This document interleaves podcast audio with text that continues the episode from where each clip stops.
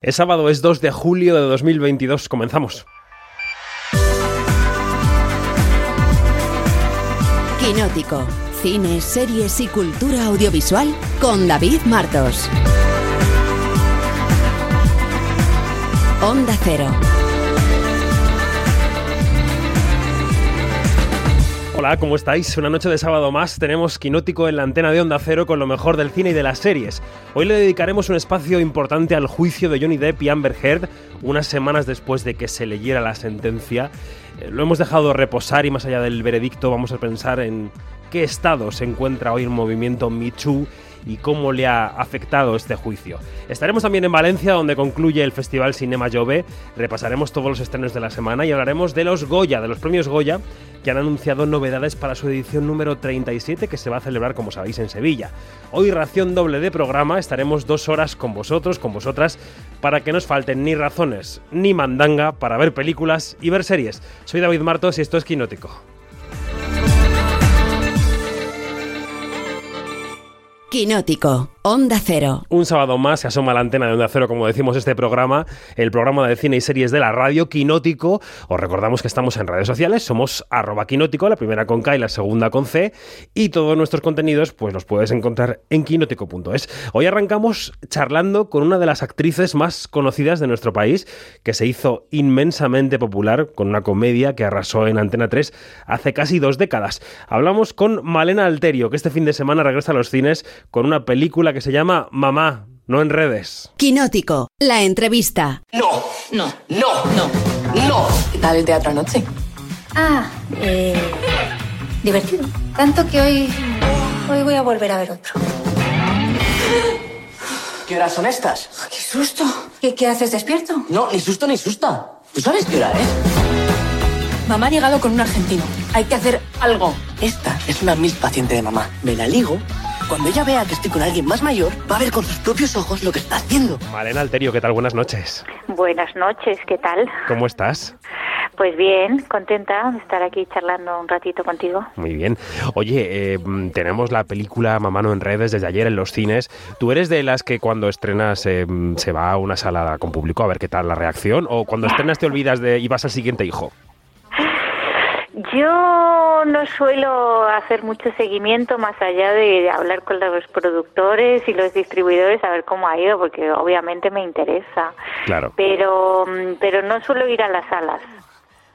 Y eso, No, no, no. Claro, ¿por qué? Porque tu trabajo acaba cuando ya mm, eh, No, haces la no, promoción. ¿o porque por me cuesta un poco verme, si te soy sincera. Mm. No, no me. eh, te- tiene que pasar un tiempito, em, no sé, unos años tal vez, para que yo cuando vuelvan a pasar esta película en alguna televisión y diga, ay, me voy a sentar a verla, y diga, ay, pero si es fantástica, si estoy divina. Y entonces ahí es como que me, me gusto yo más. Pero como mi opinión no importa, ¿sabes? Me importa la de la gente y parece ser que a la gente le está gustando, pues nada, yo me quedo con eso. ¿Y, y con qué tiene que ver esa mirada sobre ti? ¿Con el, con el juicio? ¿Con.? Bueno, yo creo que soy un poco dura conmigo misma en general y entonces eso hace que como que me, bueno, que, que me vea no, no solo la virtud, eh, no me veo lo bueno, sino que me veo el fallo. Y también es cierto que cuando eh, uno tiene, uno hace la película, uno, o sea, uno lee el guion, uno ah, rueda la película y uno tiene su película en la cabeza. Entonces, hasta que uno acomoda todas esas piezas para ver el resultado final y qué es lo que es y que está lo que está, pues bueno, toda la cabeza se tiene que armar un poquito para que, para, para que te hagas una idea. Pero bueno, Ya. menudo rollo te suelto. bueno, eh, Mamá no en redes es una película de Daniela Fegerman con la que ya Ajá. curraste hace dos décadas casi, ¿no? En Semen. Creo que trabajasteis Sí, juntas. Bueno, a ver, eso fue un cameíto, una participación, porque era como una aparición y yo solamente decía Franco ha muerto, eh, vestida de enfermera Es de los años 70. Ese era mi plano, nada más. Pero con Daniela siempre hemos estado como con ganas, ¿sabes? Como que, mm, que siempre nos hemos gustado y, y bueno, pues la vida nos ha ido separando hasta, hasta Mamá no en redes, que ha sido como que nos hemos desquitado, la verdad, porque teníamos ganas de currar juntas. ¿Y cómo es ella en el set? ¿Cómo describirías Ah, la manera de trabajar de Daniela con los actores? Daniela es fantástica, una mujer muy muy cariñosa, muy amante de los actores, eh, muy generosa, tranquila, respetuosa y también, bueno, que, que dirigir no es fácil, mover todo un equipo no es fácil y, y yo la admiro mucho por eso, ¿no? Porque ella toma iniciativas y, y se embarca en historias que, que bueno, que, que son de admirar y luego el resultado me encanta. Así que no, es muy muy placentero trabajar con ella, sobre todo por eso, porque que siento que le gustan los actores y que nos valora y que nos tiene en cuenta. Y eso es muy de agradecer, ¿sabes? Que no te dicen ponte aquí, di esto, di lo otro, sino que todo el proceso de ensayos y de probar y, y todo eso es muy rico. Bueno, en este caso estamos ante la historia de un personaje que se llama Clara, que por circunstancias de la vida pues se mete en una aplicación de citas eh, y tiene ahí a dos jovenzuelos que no están muy de acuerdo con sus elecciones y sus decisiones en esa aplicación. Cuéntanos cómo es tu personaje para quien no haya visto la película, Malena. Pues mira, Clara es una mujer que, bueno, que es eh, que tiene toda la vida más o menos resuelta, aunque la vida nunca se resuelve, pero bueno, en este momento que la pillamos, eh, bueno, separada, eh, felizmente separada y con su trabajo exitosa, mm, tiene es independiente económicamente y tiene los hijos adolescentes que bueno, que le dan un poco quebradero de cabeza, Como pero claro. Sí. Totalmente. Así que, pero bueno, ella decide cómo rehacer su vida sentimental y como los tiempos que corren, este tema de las redes sociales se está llevando mucho y parece que es el camino adecuado, qué sé yo, pues ella se apunta a estas redes para conseguir pareja. Lo que pasa es que, claro, ahí entran en juego sus hijos, que de repente descubren que su madre está metida ahí. Y claro, tú imagínate... Eh, El shock. pub- claro, el- públicamente aparece la foto de tu vieja en, en, en las redes sociales, hombre, yo entiendo un poquito a los hijos, un poquito, porque luego se les va un poco la cabeza y como la subestiman, piensan que no se va a poder arreglar, empiezan a interceder en sus citas. Y lejos de arreglar la cosa y, y hacer que ella abandone esta idea de las redes sociales, se va complicando más y ella se va encantando más y lo va pasando fenomenal. Y de repente de una cita salen dos y de dos salen tres y, y bueno, y no sigo porque la gente tiene que ir a verla y saber lo que pasa al final. Sí, yo no quiero hacer mucho spoiler, pero bueno, mm, en una de esas citas, eh, claro, eh, tu personaje acaba con un chico bastante más joven que ella eh, y eso fructifica y claro, es que es, un tema que, que yo creo que es de reflexionar porque seguimos eh, arqueando un poco las cejas porque una mujer de repente se enamore de un chico más joven y ese chico más joven se enamore de la mujer un poco mayor Yo que él. creo que sí, que sí, todavía somos antiguos y, y nos sorprendemos ante estas situaciones que con los hombres parece que está totalmente asumida y que, bueno, pues que, que, qué problema hay que un hombre maduro esté con una jovencita, pero al revés es como que todavía sorprende, ¿no? Es, es raro. O, por ejemplo, que una mujer eh, vaya a tres bandas, porque no Claro. eh, siempre está, está como más visto eh, que sea el hombre el que el que, que, que, que juegue en este en este a, dos o a tres bandas o que tenga dobles vidas o que o que sea el infiel eh, yo qué sé no sé pienso que está más eh, asumido en el hombre que en la mujer y, de, y verlo en la mujer todavía a fecha del 2022 que estamos sigue sigue siendo raro no A ver si cada vez menos, a ver si contribuimos a Sí, remover los lo clichés, ¿no? que siento que la cosa va lenta, lenta. Mira Ya. lo que está pasando en Estados Unidos ahora con la ley del aborto. ya, ya, ya. Que damos un paso para adelante y cinco para atrás. Entonces, bueno, hay que insistir, insistir, insistir. Y obviamente la situación de la mujer en este momento es mucho más saludable eh, que hace unos años. Pero bueno, seguimos, seguimos. Bueno, este jovenzuelo, que ya, que, que ya es, no es tan jovenzuelo, es Juan Grandinetti, que es el hijo de Darío. Yo no sé si ya le has llamado para decirle, oye Darío, que me voy a dar cuatro besos con tu hijo. Que no te preocupes. pues no, no, no, fíjate qué casualidad, porque ahora mi hermano Ernesto está también de promoción estrenando una, una serie que se llama Santa Evita y que coincidía con Juan Grandi, con Darío Grandinetti, yo estoy trabajando con Juan. Y bueno, nada, las casualidades de la vida que, que hacen estas cosas. Pero bueno, no, no, no he hablado con, con Darío. Mm. Oye, em, ¿tienes algún drama en cartera en el futuro? Porque tú has hecho muchas comedias y algunos dramas. Los dramas te han salido muy bien, pero es verdad que eh, estás un poco, no sé si decir encasillada, pero asociada a la comedia. Pues tengo, sí, tengo, tengo, tengo cosas ahí en, en la nevera que se están que se están cuajando todavía y son proyectos que todavía no, no, no están terminados. Hay una una adaptación de una novela de Juan José Millás que se llama Que nadie duerma. Con Méndez Esparza, ¿no? Con Méndez Esparza, sí. Muy drama. Totalmente drama. Muy drama. Y luego, ¿qué más hay? Ah, bueno, luego sí, otro dramón, que es una adaptación que aparentemente suena como a comedia y que en el teatro era una comedia hasta el giro final, que se llama es eh, Bajo Terapia, que dirige Gerardo Herrero.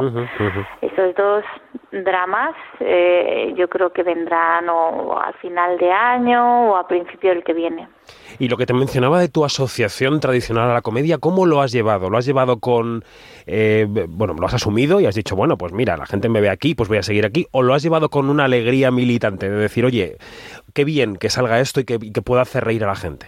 Ah, no, yo, yo encantada, yo cómo voy a renegar de la comedia si la comedia no se puede vivir eh, no sé, no, no, no lo soportaría y, y yo me encanta, o sea, de comedia me encanta y, y lo que pasa es que, bueno, que es verdad que en, que, en, que en la memoria colectiva de España y de parte de Latinoamérica, Venezuela, por ejemplo, sé que la serie de Aquí no hay quien viva se ha visto un montón y me tienen reconocida en eso y yo, bueno, pues nada, pues, pues yo lo asumo y, y lo vivo, lo vivo bien, siempre en la medida también de la alegría que me da que, que sé que en la memoria de la gran parte de este país estoy ubicada en la comedia, pero los proyectos que me llegan y lo que yo hago de verdad eh, no es solo eh, en esa dirección, sino que hago cine, hago teatro, hago drama, hago comedia y eso me hace muy feliz si de repente solamente me ofrecieran ese tipo de trabajo en el que la gente me recuerda,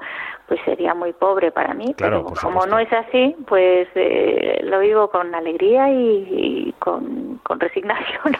no, fíjate que, fíjate que creo que, que, más allá de la comedia, que tuvo muchísimo éxito, quiero que en viva, eh, que eh, tienes toda la razón en lo que dices, pero me parece que es que el otro día me crucé con un, ya sabes que se, que se generan memes todo el tiempo en las redes sociales con los personajes de Quiero en viva, y, y lo que comentaban en un hilo que, partía de un meme de tu personaje de Belén era que había retratado muy bien a una generación que vivía en crisis. Ah, sí, sí, sí, sí, es que el otro día estuve en una entrevista de una chica que, claro. bueno, leí como dos cosas, un, artículo que habían escrito no sé quién y luego otra chica que trabaja en Buenismo Bien, eh, del hacer, bueno, y ella también hacía todo un análisis de ese personaje que, que sí, que, pero que, que bueno, como que reflejaba toda una generación que a fecha de hoy sigue vigente, en donde, bueno, es la gente peleona, la gente que lucha por un trabajo, la gente que no le salen las cosas como quieren que le salga, que, que lo intenta y lo intenta y no le sale, bueno, que, que vive casi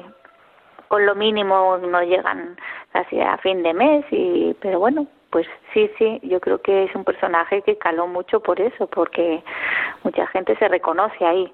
Bueno se reconocieron en Belén y se reconocieron en el abanico de personajes que presentaba aquí no hay quien viva, ¿no? Y por eso yo creo que funcionó. Aquella era otra época distinta a esta. Hoy las series se distribuyen de otra manera, las películas empiezan también a ver dónde se distribuyen, porque los cines están en crisis. ¿Tú cómo ves el futuro de este negocio, Malena? Ay, yo, eh, a ver, eh, el futuro de las salas del cine yo lo veo como un poco incierto. Yo no sé qué va a pasar, porque es cierto que mm, que después de la pandemia la gente se ha acomodado en las casas y el tema de los mm, de las televisiones y los plasmas enormes y consumir el cine en casa por las plataformas que, son tan sencillas y uno lo tiene todo tan fácil que que tristemente siento como que, mm, que se va perdiendo poco a poco. Ojalá que, que remonte y que, que no se pierda esta este hábito maravilloso de irte a una sala. Aparte que creo que realmente es la única forma, lo digo por experiencia, que yo me siento a ver una película en casa y no pasan dos minutos que ya se estás el móvil, el teléfono, lo otro. En cambio tú te vas al cine, se apaga la luz y tú haces el viaje realmente como corresponde a cada película y se valora en su dimensión, en la fotografía, en el sonido, en la historia, en la emoción. Creo que es un espacio totalmente diseñado y pensado para disfrutar del, del trabajo que, que, que conlleva hacer una película.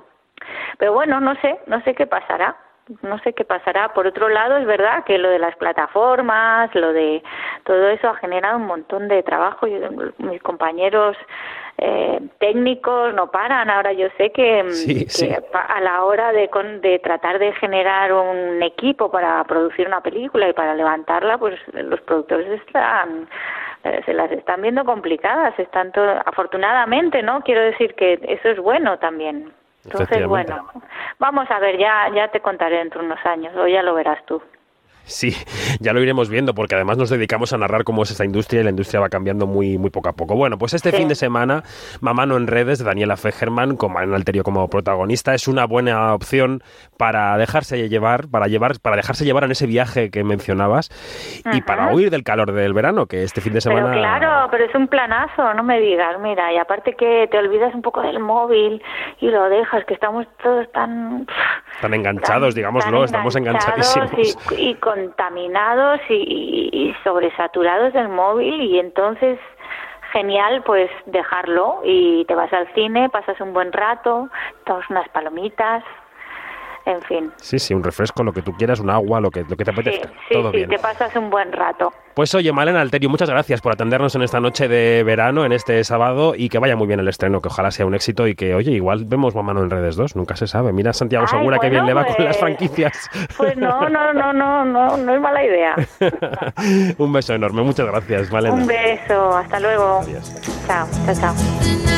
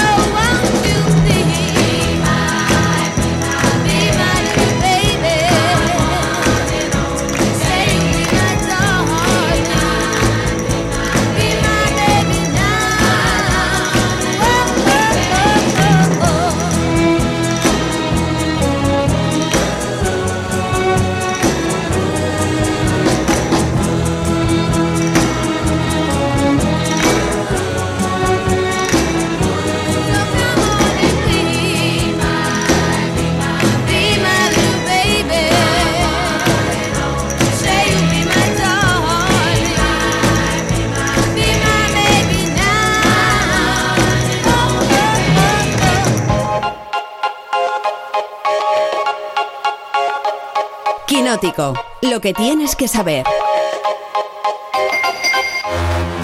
Dejamos a Malena Alterio y saludamos a nuestro hombre de las noticias, Iñaki Mayora. ¿Qué tal? Buenas noches. Buenas noches, David, ¿qué tal estás? Qué planazo de sábado por la noche, ¿eh? estar aquí contando pues lo típico, lo típico de hacer un sábado por la noche. Un restaurante, no, aquí en la radio. Bueno, como hace un par de semanas que no te pasas por el programa, yo creo que es obligado echar un vistazo a la taquilla. ¿Cómo están las cosas en Estados Unidos? Estamos a la espera de que llegue Thor la semana que viene con el mazo, pero mientras, ¿qué están viendo los americanos? A ver. Bueno, pues para empezar, saber que los americanos parece que están viendo mucho cine. Vaya. Por, sí, por primera vez desde septiembre de 2019 las cinco primeras películas del ranking están por encima de los 10 millones de dólares de recaudación, que no es tontería. No. Encabeza Elvis, que es el nuevo eh, biopic musical de Bad Luhrmann, eh, aquí en su primera semana de estreno, con 31 millones de dólares. Y le sigue Top Gun muy de cerca, con 29 millones más recaudados y subiendo una posición respecto a la semana pasada, que estaba en tercer Tío, puesto. Tom Cruise, madre mía. Ya ha superado los 500 millones en Estados Unidos y los 1.000 millones en todo el mundo, que es mm. eh, la primera película del año en hacerlo y la segunda de la época post-COVID. Recordemos que ya lo hizo Spider-Man, claramente. Sí. En tercer lugar encontramos a Jurassic World con 26 millones y en cuarto Black Phone, también un estreno que es la nueva película de Ethan Hawke y que ha conseguido 23 millones de dólares. Y cierra este top 5 Lightyear con 18 millones de dólares, que son unas cifras que yo creo que están muy por debajo de lo que se esperaba para una película de Pixar. Y en España, a ver, ¿qué pasa? ¿Estamos yendo al cine o nos hemos lanzado a las playas en masa directamente. Bueno, pues como dices, parece que en España nos hemos debido lanzar ya a las playas, como era de esperar también por el, por el tiempo que está haciendo. Datos bajitos, pero un top 5 similar al estadounidense, pero con cambios de, posición. Encabeza Jurassic Park, que suma 1,6 millones de euros más y ya lleva 12 millones en nuestro país. En segunda posición encontramos Lightyear, con 880.000 euros recaudados. Bajón, entre el primer y segundo puesto, como podemos ver en cantidades de, dinero. Sí. Tercer y cuarto puesto lo ocupan dos estrenos, que son Elvis, con algo más de 740.000 euros, y Black Phone, con 560.000 euros. Y cierra este top 5, Top Gun, que no podía faltar, que consigue 460.000 euros más y que ya suma en nuestro país más de 7 millones. Destacar además, bueno, pues que en el sexto lugar tenemos otro estreno español, Llenos de Gracia, que consigue algo más de 350.000 euros. Con Carmen Machi ahí al frente del reparto como la monja marina. Bueno, hace dos años, desde la presentación en la muestra de Venecia de aquel corto que hizo Almodóvar, de Human Voice, el director manchego le contaba a Julia Otero que tenía un plan, rodar un western en Almería. Tengo dos guiones más, uno de ellos es un western y quiero hacerlo en Almería además, un spaghetti western. Un western en eh, Almería. Será exactamente en esos lugares donde rodó Sergio Leone y muchos otros claro. en Spaghetti Western, sí, sí. Bueno, en los últimos días había trascendido que Pedro Pascal, el actor chileno, el protagonista de The Mandalorian o de Narcos, sería uno de los actores de ese corto, pero esta semana en una entrevista promocional por Black Phone, la, película que mencionabas, Ethan Hawke le contaba esto a nuestros compañeros de cartelera. I'm coming to Spain soon. Uh, I'm going to do an Almodovar film. And so, yeah, so I'll, I'll be I'll be there soon. Va a hacer un Almodovar film, que claramente es este corto, así que ya tenemos protagonistas. El martes la productora de Almodóvar, El Deseo, emitía un comunicado y ya nos daba bastantes detalles sobre el cortometraje. ¿Qué sabemos, Iñaki? A ver. Bueno, pues como dices, Almodóvar ya tiene a sus protagonistas para Extraña Forma de Vida, que parece que será el título de este cortometraje, y son nada más y nada menos que Ethan Hawke y Pedro Pascal, que sean dos pistoleros a sueldo que se reencuentran después de varios años. También estarán eh, Jason Fernández, Manu Ríos, Pedro Casablanc y Sara Salamo en el reparto que grabará, como bien ha dicho en sus deseos, en el desierto de tabernas de Almería este verano y en el pueblo pues, que construyó Sergio Leone y donde también grabó Eastwood su trilogía del dólar. Sí. Como dato, el diseño de vestuario va a correr a cargo de San Laurent eh, por Anthony Bacarello, que también serán productores adjuntos del cortometraje. Es el primer western de Almodóvar. Recordad que pudo haber dirigido Brokeback Mountain, pero no lo hizo.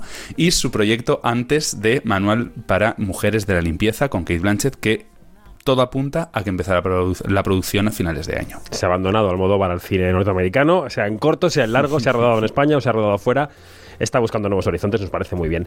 Eh, esta semana ha reaparecido también Woody Allen. Lo ha hecho en una entrevista un poco extraña, en un directo para redes sociales, entrevistado por Alec Baldwin, que sigue intentando salir también de ese turbio asunto del rodaje de la película Rust. Bueno, pues eh, Woody Allen ha dicho que lo de hacer películas para él, pues perdido ya un poco la magia. And I thought to myself, what if I didn't make film? You know, this is a nice way to live. Then I thought, well, maybe I'll make one or two more. You know, I'm 86 years old, but I like staying home and writing. Um, I, I, probably make at least one more movie, but the, a lot of the thrill is gone. Bueno, ha dicho que igual hace alguna película más, pero que se ha ido la emoción, se le ha ido la magia, porque el circuito de las películas en los cines, que antes duraba muchas semanas y a él le emocionaba eso, pues que ya no es el mismo circuito, claro. ¿Qué más ha dicho el director neoyorquino, Iñaki?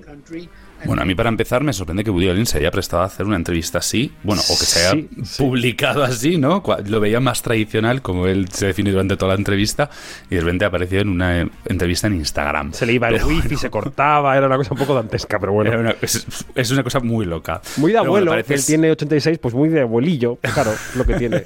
A ver. Cualquiera, ojalá estar a su edad eh, así, pero bueno. A ver, muy bien no está, ¿eh? está bien de la cabeza, porque Está bien de la cabeza, pero que no es poco, David, está ¿eh? No es cascado. Yo, Sí, es le entrevisté hace como 9 o 10 años y ya estaba cascado. Quiero decir que yo prefiero llegar mejor, pero bueno, sigue, sigue. Parece ser que, bueno, pues que tiene planteado retirarse, como, como bien ha dicho, y que no cree que vaya a escribir más de dos películas, incluyendo la última, que ya está anunciada y que parece que grabará en París a finales de, de- de este año. Después, todo apunta a que se centrará en la escritura. En la entrevista, como decías, pues ha criticado, por decirlo de alguna manera, el escaso paso por, por los cines de las películas y el modelo de, de las plataformas. Y bueno, pues también ha tenido y ha repartido contra, contra Broadway, afirmando que no es la, la industria que él conocía y que no importa tanto el guion, sino las estrellas y las multiproducciones. Ya. Bueno, pues eh, mientras la Academia de Hollywood sigue con su política de ampliación de miembros y esta semana ha invitado a unas 400 personas de todo el mundo a ser parte de la Academia y por tanto a votar los Oscar, ¿no? Entre ellos, eh, por lo que toca al cine español, al director Mariano Barroso o a la productora Mariela Besuyevsky. Exacto, David. La Academia de Hollywood ha hecho público hace, hace unos días pues que ha invitado a 397 personas para formar parte de la institución, dos más que el año pasado. O sea, mm, oye, este año estaban generosos. Este año también contamos con representación española, el director y expresidente de la Academia de Cine Española Mariano Barroso, la diseñadora de vestuario Tatiana Hernández, el especialista en efectos visuales Iván Busquets, los oscarizados animadores de la pasada edición Leo Sánchez y Alberto Mielgo y, como has dicho, la productora Mariela Besuyevsky.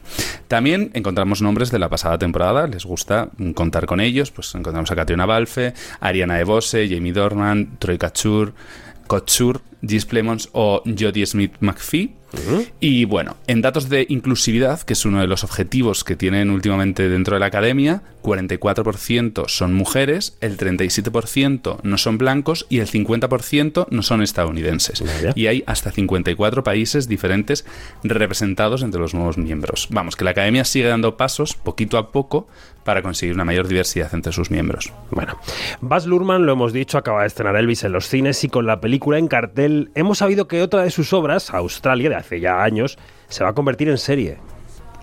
Bueno, a Luzman le encantan las películas largas, eso ya lo sabemos. De sí, sí. hecho, ya dijo que mm, la película de Elvis podría eh, durar cuatro horas, pero al final no, no la ha hecho tan larga. Tranquilos para los que no la habéis visto todavía. Y en 2008 llegó al cine esta superproducción Australia que duraba dos horas 45 minutos y que tiene hasta tres finales durante toda la película. Pues Para los que no la hayáis visto, bueno, pues preparaos. Cuando penséis que va a acabar, no ha acabado quedan todavía dos finales más. Esto, bueno, es una apreciación personal. Y bueno, pues eh, ahora se ha aliado con Hulu para sacar una miniserie de seis capítulos basada en esta producción, eh, en- para hacerla un poco más digerible para el público, con un final nuevo, ya que parece ser que se grabaron tres diferentes en su momento y con una banda sonora renovada. Así que nada, a esperar el año que viene para ver qué, qué es lo que nos espera. Bueno, estamos en plena operación salida de tráfico, es verano y la DGT ha utilizado dos rostros muy conocidos para su nueva campaña de concienciación. Uno es el de la cantante Amaya Romero y otro es el del actor Eduard Fernández y ambos son, en los anuncios de la DGT, literalmente atropellados en la carretera. Y la verdad es que no somos conscientes. Hasta que la víctima es tu padre, tu novia, tu hijo. O alguien famoso y... El anuncio es impactante y muy sangriento. Esta semana el actor pasaba por los micrófonos de Onda Cero para decir cómo habían reaccionado los suyos, su familia, ante el anuncio. No, no lo dudé mucho. No, no, no lo dudé. Eh, yo creo que está bien hacer ese es bestia, pero sobre todo es bestia para, para y yo lo hago, por tanto estoy acostumbrado a verme, sé que es ficción, pero mis seres queridos les ha impresionado bastante. Mi hija me dice, papá, me he parado en la calle. Digo, te lo mando, Greta. Se lo mandé y dice, papá, me he parado en la calle y ya no lo voy a ver más. Ya está. Y mi hermana me dijo lo mismo, mi chica. Eh, yo, yo le insistía al director que lo básico era eso, era que, que no terminara el speech, que estuviera hablando, que iba a hablar más y de repente lo atropellaban, que eso era lo bestia, ¿no? No sé si los has visto, los anuncios de Iñaki. Sí, los he visto. El de tu Eh, paisana Maya tampoco es queda atrás, ¿eh? Es impresionante. Bueno, el problema es decir, que, que el de el de Eduard impacta mucho, el de Amaya también, pero el de Amaya ha dado una cantidad de memes en Twitter. Era Sí, muy loco ayer. Es verdad que la DGT ha conseguido el objetivo por un lado, pero por otro ha conseguido un poco de pitorreo. Claro. En fin, el caso, cuidado de la carretera. Si nos escucháis ahora mismo al volante, pues descansad, parad de vez en cuando, estirad las piernas y no hagáis el loco que lo importante es llegar. Oye, Iñaki, ya tenemos trailer de la segunda parte del retorno de las brujas. Hey, happy birthday. Thanks. So, what are you guys doing tonight? Birthday ritual, scary movie marathon, same as every year. You know, legend has it.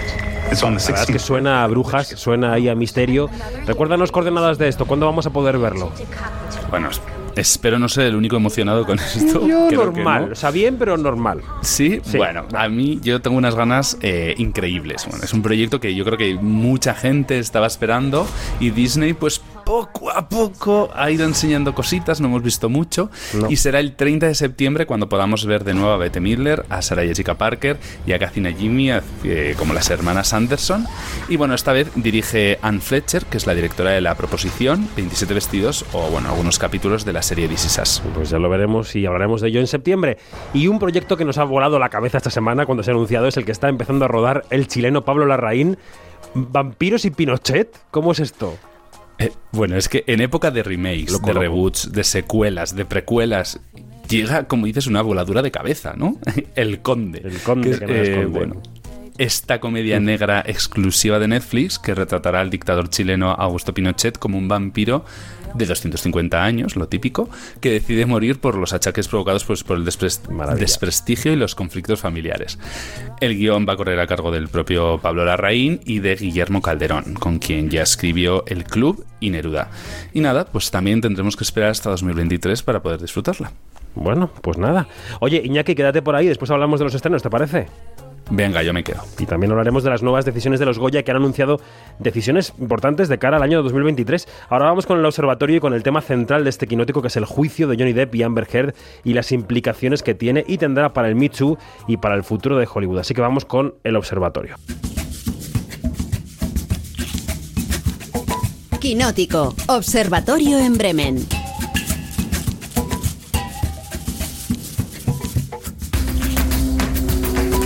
Pues hoy en el observatorio saludamos a su anfitriona, que es además editora de Mrs. Who Magazine, Bremen, Yanina Pérez Arias. Buenas noches, ¿cómo estás? Guten Abend. Es que de verdad, otra vez diciendo Guten Abend. Te vas acostumbrando, ¿eh? Me voy acostumbrando, pero el moin no lo vamos a soltar nunca. El Moin Moin. Bueno, hoy tenemos este observatorio lleno de gente, ¿eh? porque recibimos también a Isabel Valdés, que es corresponsal de género del diario El País. Isabel, ¿qué tal? Bienvenida. Hola, buenas noches a todos. ¿Cómo estás? Pues aquí ando, ya dispuesta a irme luego a tomar algo. Muy bien, el sábado está para eso. Y hoy se incorpora también a la charla el periodista Juan Sanguino, colaborador también del País y de otros medios como Vanity Fair. Juan, ¿cómo estás? Hola, eh, bona nit, eh, bona, bona notte, A tu Tom. buonasera. Sí, claro, yo ya no sé cómo competir con Janina porque no tiene proyección internacional. Yanina, no, o sea, quiero decir, no tiene competencia posible. Tú- tú solamente No, puedes aceptar, es que no. Aceptar que eres menos. La derrota. Efectivamente. Ay, ay, Bueno, ay, os ay, hemos ay. convocado para hablar de ese juicio de Johnny Depp y Amber Heard. Los tres habéis seguido el juicio desde perspectivas quizá distintas.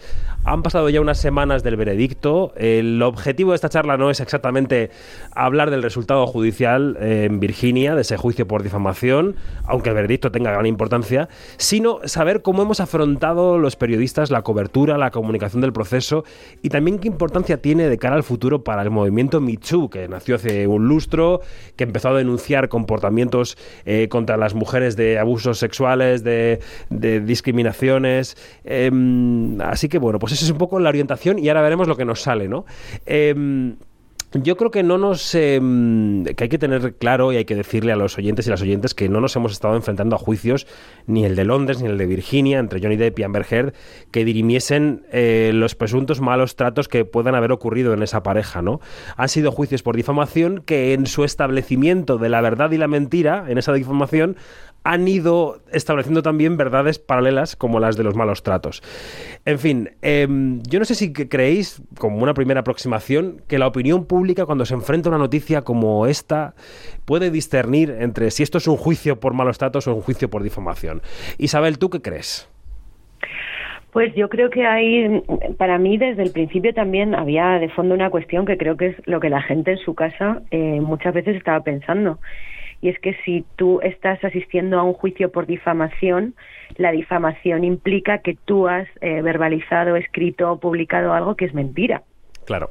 Entonces, en el fondo, sí que cuando tú eh, juzgas por difamación de alguna forma, aunque no sea así legalmente, jurisdiccionalmente, también estás juzgando si eso es verdad o es mentira. Y yo creo que esa confusión eh, se estaba produciendo en, en, eso, en la opinión pública, porque la opinión pública, sin darse cuenta o dándose cuenta, también estaba pensando en esto. Mm. Juan, eh, yo, mm, te quiero preguntar cómo has vivido el juicio y sobre todo, claro, si crees que de, que de lo que ha salido de allí, em, digamos, lo que tenemos como resultado más que una sentencia por difamación, es una sentencia sobre el futuro de Amber Heard y el futuro de Johnny Depp en la escena pública. Sí, realmente es que eh, la gente entiende este, este juicio, como todos los juicios, como todos los relatos que se construyen mediáticamente en términos de ficción, ¿no? Y realmente eso es algo que Johnny Depp sabía y por eso persiguió el juicio hasta el final en Londres y ha perseguido también el juicio hasta el final en Virginia por eh, evitar esa, ese settlement, ese acuerdo extrajudicial que los, los, estadounidenses casi siempre hacen, porque él sabía que la opinión pública iba a entender esta, este juicio en términos de como en los libros de Vietnam, ¿no? Que a veces parecía que, que, había ganado la guerra, que tú soltabas a un Rambo en Vietnam y dices, pero ¿cómo ha podido perder Estados Unidos la guerra? No, pues esto es igual. En plan, la gente dice, bueno, pues si, esto, si, si este jurado ha concluido esto, será porque él es inocente. Y a lo mejor puede ser una conclusión simplista, pero es que eh, dado, dada la manera en la que se ha contado el juicio en términos pues eso, de relato de ficción, eh, ella ha quedado como una villana, él ha quedado como una víctima, él ha, ella ha quedado como un personaje cómico, él ha quedado como un, como un héroe que, está, que está encontrando su redención, ¿no? Eh, la gente ha, consumido este reality show en el que se ha convertido en juicio como si con elementos clásicos y arquetípicos de la ficción, lo cual es peligroso porque simplifica mucho una historia que no es en absoluto simple. Y yo creo que al final, contestando a tu pregunta, los dos se van a ver muy perjudicados uh, mediáticamente porque que Johnny Depp se vaya a reinsertar en Hollywood eh, no en los próximos 10 o 20 años. Mm. Por cerrar la ronda contigo, Janina, claro, ha, ha, habido un juicio en la sala de juicios y un juicio en las redes sociales eh, en el que había gente ensalzada y gente a la que se apedreaba, que en, casi todos los casos eran Berger, ¿no? ¿Tú cómo lo has vivido? Bueno, eh, ha sido de verdad... A ver, eh, es que eh, eh, hay que ponerse también como, eh, como que desdoblarse, ¿no? Como usuaria de redes sociales, pero también como periodista y sobre todo también como periodista que, que, que, que atiende lo de la perspectiva de género. En los tres roles ha sido un horror ver todo esto, ¿no? Ha sido em, una cacería de brujas, ha sido un apedreamiento, apedreamiento en la plaza pública, eh, ha sido como que una de, las peores cosas que, se ha visto a, nivel de, de, redes sociales, ¿no? Sobre todo para Amber. Eh, eso estaba, era, era como que desde el minuto cero se veía que iba a suceder eh, y la justicia que tendría que haber protegido, sobre todo, bueno, a los dos este, de por igual, para, para, ser justas, no lo hizo. Eh, permitieron cámaras de televisión adentro, lo cual también eso como que perpetúa la cosa de, de, de, en cualquier segundo se puede sacar un meme en cualquier segundo se puede, o de, cualquier eh, trazo de, material se puede, se puede hacer como que todo, todo lo que no se debería de hacer, y menos en un juicio donde, donde hay un donde hay uno, un jurado este, que no está protegido que no está que no está aislado. Bueno, el papel del jurado es, esencial porque quiero que escuchemos un corte de la abogada de Amber Heard que, que reaccionaba así después del juicio en una entrevista. Decía, bueno, es que yo pedí que no hubiera cámaras, la escuchamos. It's like the Roman Colosseum, you know, how they viewed this whole case. I was against cameras in the courtroom and I went on record with that and, and had argued against it because of the sensitive nature of this. But it made it a zoo. Claro, decía, la, manera en la que se ha desarrollado el juicio con cámaras hizo que el, em, jurado viera el juicio como un coliseo romano, ¿no? Y que lo convirtiera en un zoo al final, porque eh, el argumento era más largo. Decía, bueno, los jurados y las juradas se les pedía que, que atendiesen, no, no, a ciertos datos, pero esas personas regresaban a casa por la noche y sus familiares habían visto la tele y habían visto las redes sociales. Y claro, pues tú no cenas aislado y no hablas con tu familia de lo que haces, aunque tengas una mínima, un mínimo secreto, pero al final te influencia el entorno, ¿no? Em, ¿Coincidís con esto? ¿Ha sido, ¿Ha sido un circo mediático, Isabel? Eh, yo creo que absolutamente. Y además en los circos mediáticos em, gana siempre o tiene más posibilidades de ganar el que más pasta puede invertir eh, para montar ese circo. Eh, no olvidemos también que aquí hay una cosita que a mí me sorprende todavía muchísimo y es que hay cierta separación humana, digámoslo así, ¿no?, de la gente que es famosa. O sea, nos parece que la gente rica, blanca y privilegiada eh, no tiene derecho de alguna manera a, una intimidad y un tratamiento en un juicio como un civil normal, ¿no?, al que no conoce nadie. Entonces, eh, este circo se montó precisamente por eso y en este circo, por supuesto, de primeras ya estaba, estaba más que, vamos, se sabía que iba a ganar eh, el, el, más popular, el más famoso, el más conocido, y ese era él y no ella. En el juicio previo, el juicio de Londres, el tribunal estableció que, la, que Amber Heard había dicho la verdad en la tribuna que era objeto del juicio y por tanto indirectamente estableció que Johnny Depp era un wife beater, que creo que era el término que estaba en cuestión, un señor que, que había paleado a su esposa y eso fue lo que provocó la caída en desgracia de Johnny Depp, eh, cinematográficamente hablando, ¿no? Salió de la franquicia de Animales Fantásticos, eh, se, se le descartó para un futuro en Piratas del Caribe. Eh, claro, Juan, a, Johnny Depp le interesaba que llegara a Virginia y que llegara con un jurado, ¿no? Sí, claro, es que él, él lo dijo en todo momento que iba a llegar hasta el final porque él mantiene que mantiene su inocencia, es decir, no ha habido ningún tipo de él no ha reconocido nada de lo que Amber Heard le acusa e incluso las, las eh, digamos discusiones o las eh, peleas físicas que han tenido siempre decía él que era ella la que le agredía a él que él no le dio una patada, sino que le dio un puntapié cariñoso, en fin, como que él siempre ha mantenido su inocencia y él sabe que hay mucha gente apoyándole en redes sociales, de hecho vimos en los Oscars este año como eh, Mata, que nadie ha visto realmente, se coló en el top 10 de las películas más populares hmm. del público solamente por la existencia de los fans de Johnny Depp, que además es un actor que, que basa su estrellato un poco como le pasaba a Will Smith, ¿no? que es gente que precisamente era estrella por lo bien que le caía a la gente. Que igual de un Mickey Rourke, lo siento mucho por Mickey Rourke, pero te puedes esperar algo así, pero que de un Johnny Depp de repente como que te choca mucho más, ¿no? Entonces él sabe que, su lavado de imagen pasa por ganar estos juicios y él se presentó en este juicio con una estrategia muy clara. Él es muy, gran, muy buen actor, eh, ella quizá no tanto, quizá no ha tenido tanto, tiempo para demostrarlo. Eh, él vino muy ensayado con los trajes, los looks, y él sabía muy bien que el relato que iba a construir era el de el hombre reformado, el hombre que ha sido una víctima de los, de los eh, eh, tejemanejes de una mujer perversa, y además eh, esto abre una puerta a que varios acusados por malos tratos o por agresiones eh, denuncien por difamación, porque ya, ya se está hablando de que Kevin Spacey podría hacerlo. Ah, hay varios eh, interesados que se están documentando ya preparando con sus abogados estrategias, porque es verdad que aunque el juicio por malos tratos no, eh, no llegue nunca a ocurrir, como estábamos diciendo antes, estos juicios por difamación son concebidos por el público como un sucedáneo o un reemplazo o un simulacro del juicio por malos tratos. Así que me parece que se está un precedente muy peligroso. Bueno, miremos al futuro, porque es verdad que la sentencia, eh, el juicio de Virginia, digamos, eran dos juicios cruzados por dos difamación, dos intentos de difamación cruzados o dos eh, em, denuncias por difamación, ¿no? Por un lado, una tribuna de Amber Heard hablando sobre Johnny Depp o, el jurado ha establecido que sí hablaba de Johnny Depp y por otro lado eh, afirmaciones de ex abogados de Johnny Depp, ¿no? Y entonces el resultado ha sido que Amber Heard tiene que pagarle 10 millones de dólares a Johnny Depp y al revés, Johnny Depp tiene que pagar dos a Amber Heard por un punto que sí que consideraron difamatorio y por tanto eh, se jugó como un partido de tenis y se ha establecido una victoria para Johnny Depp, cosa que es un poco perversa en sí misma, ¿no?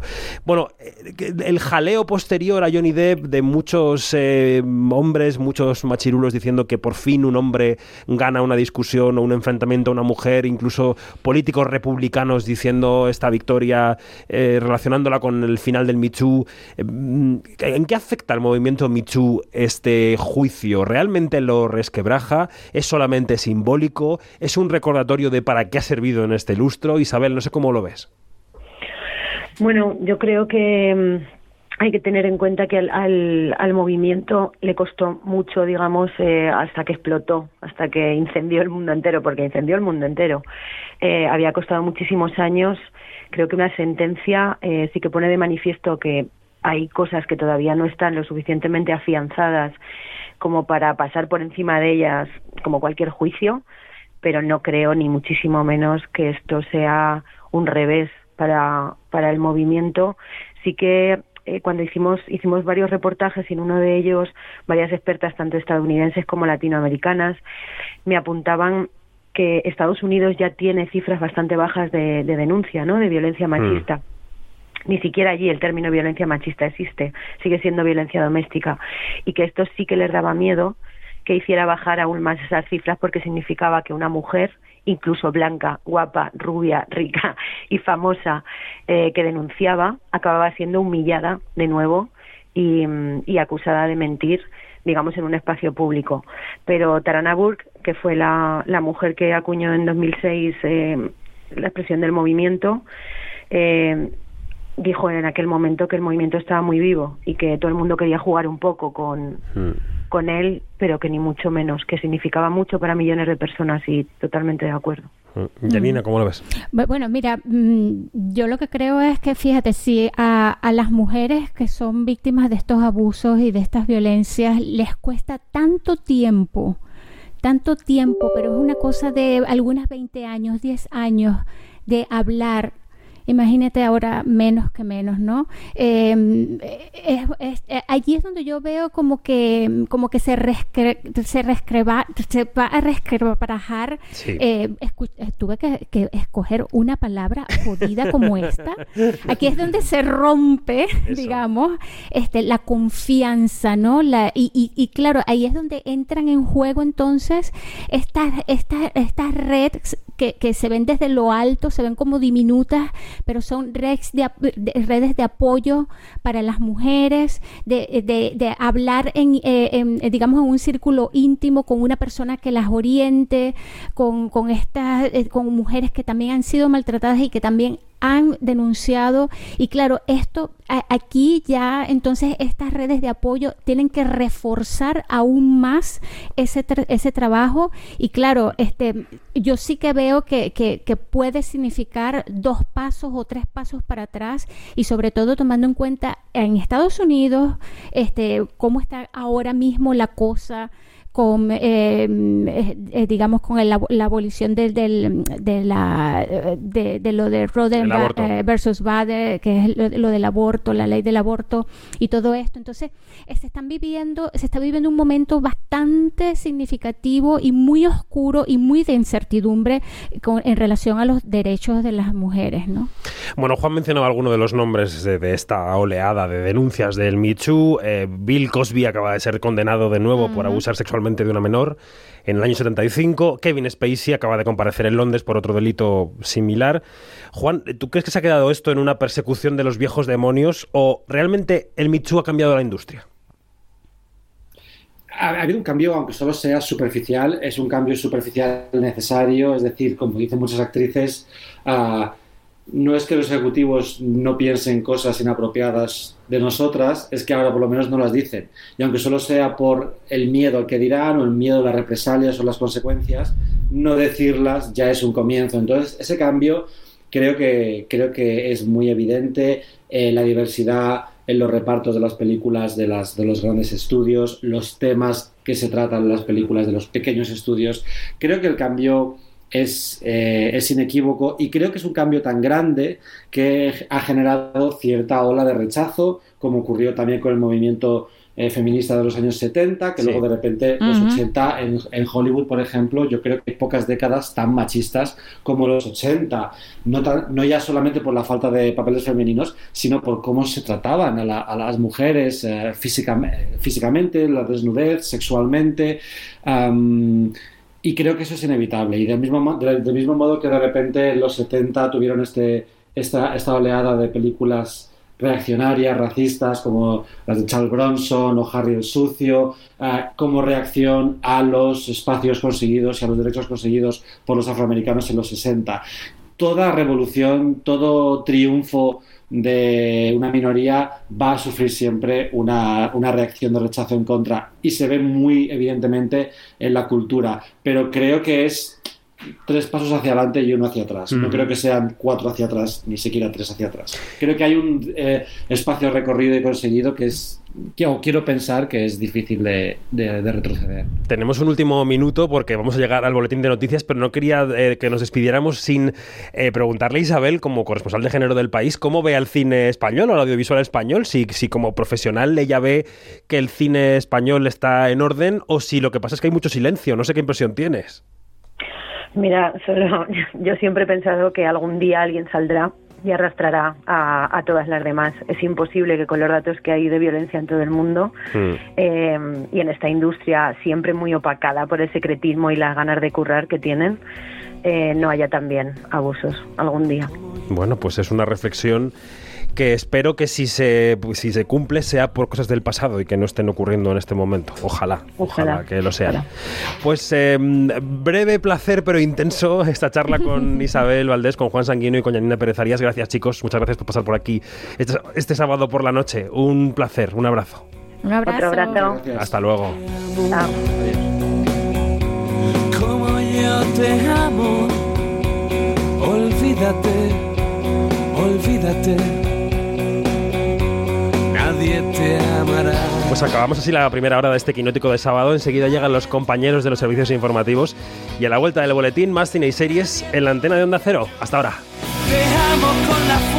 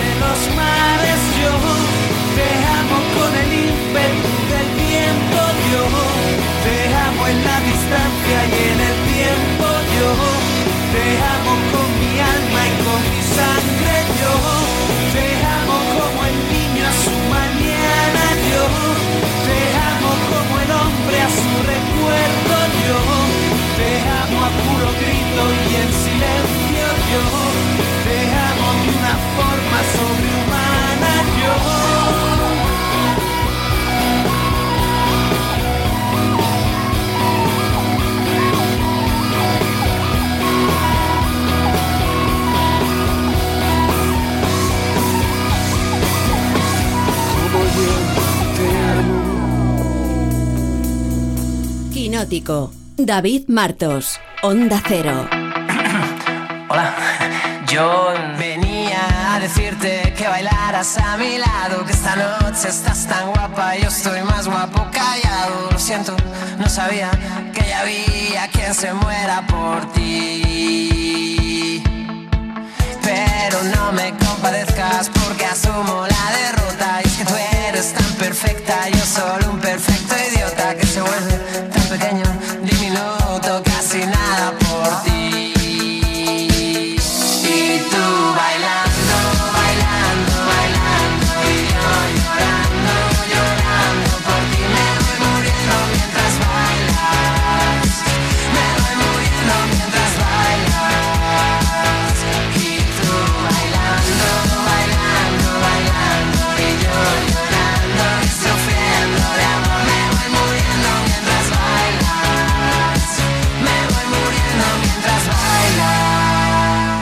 Segunda hora de este quinótico de sábado en el que estamos repasando lo mejor del cine y de las series.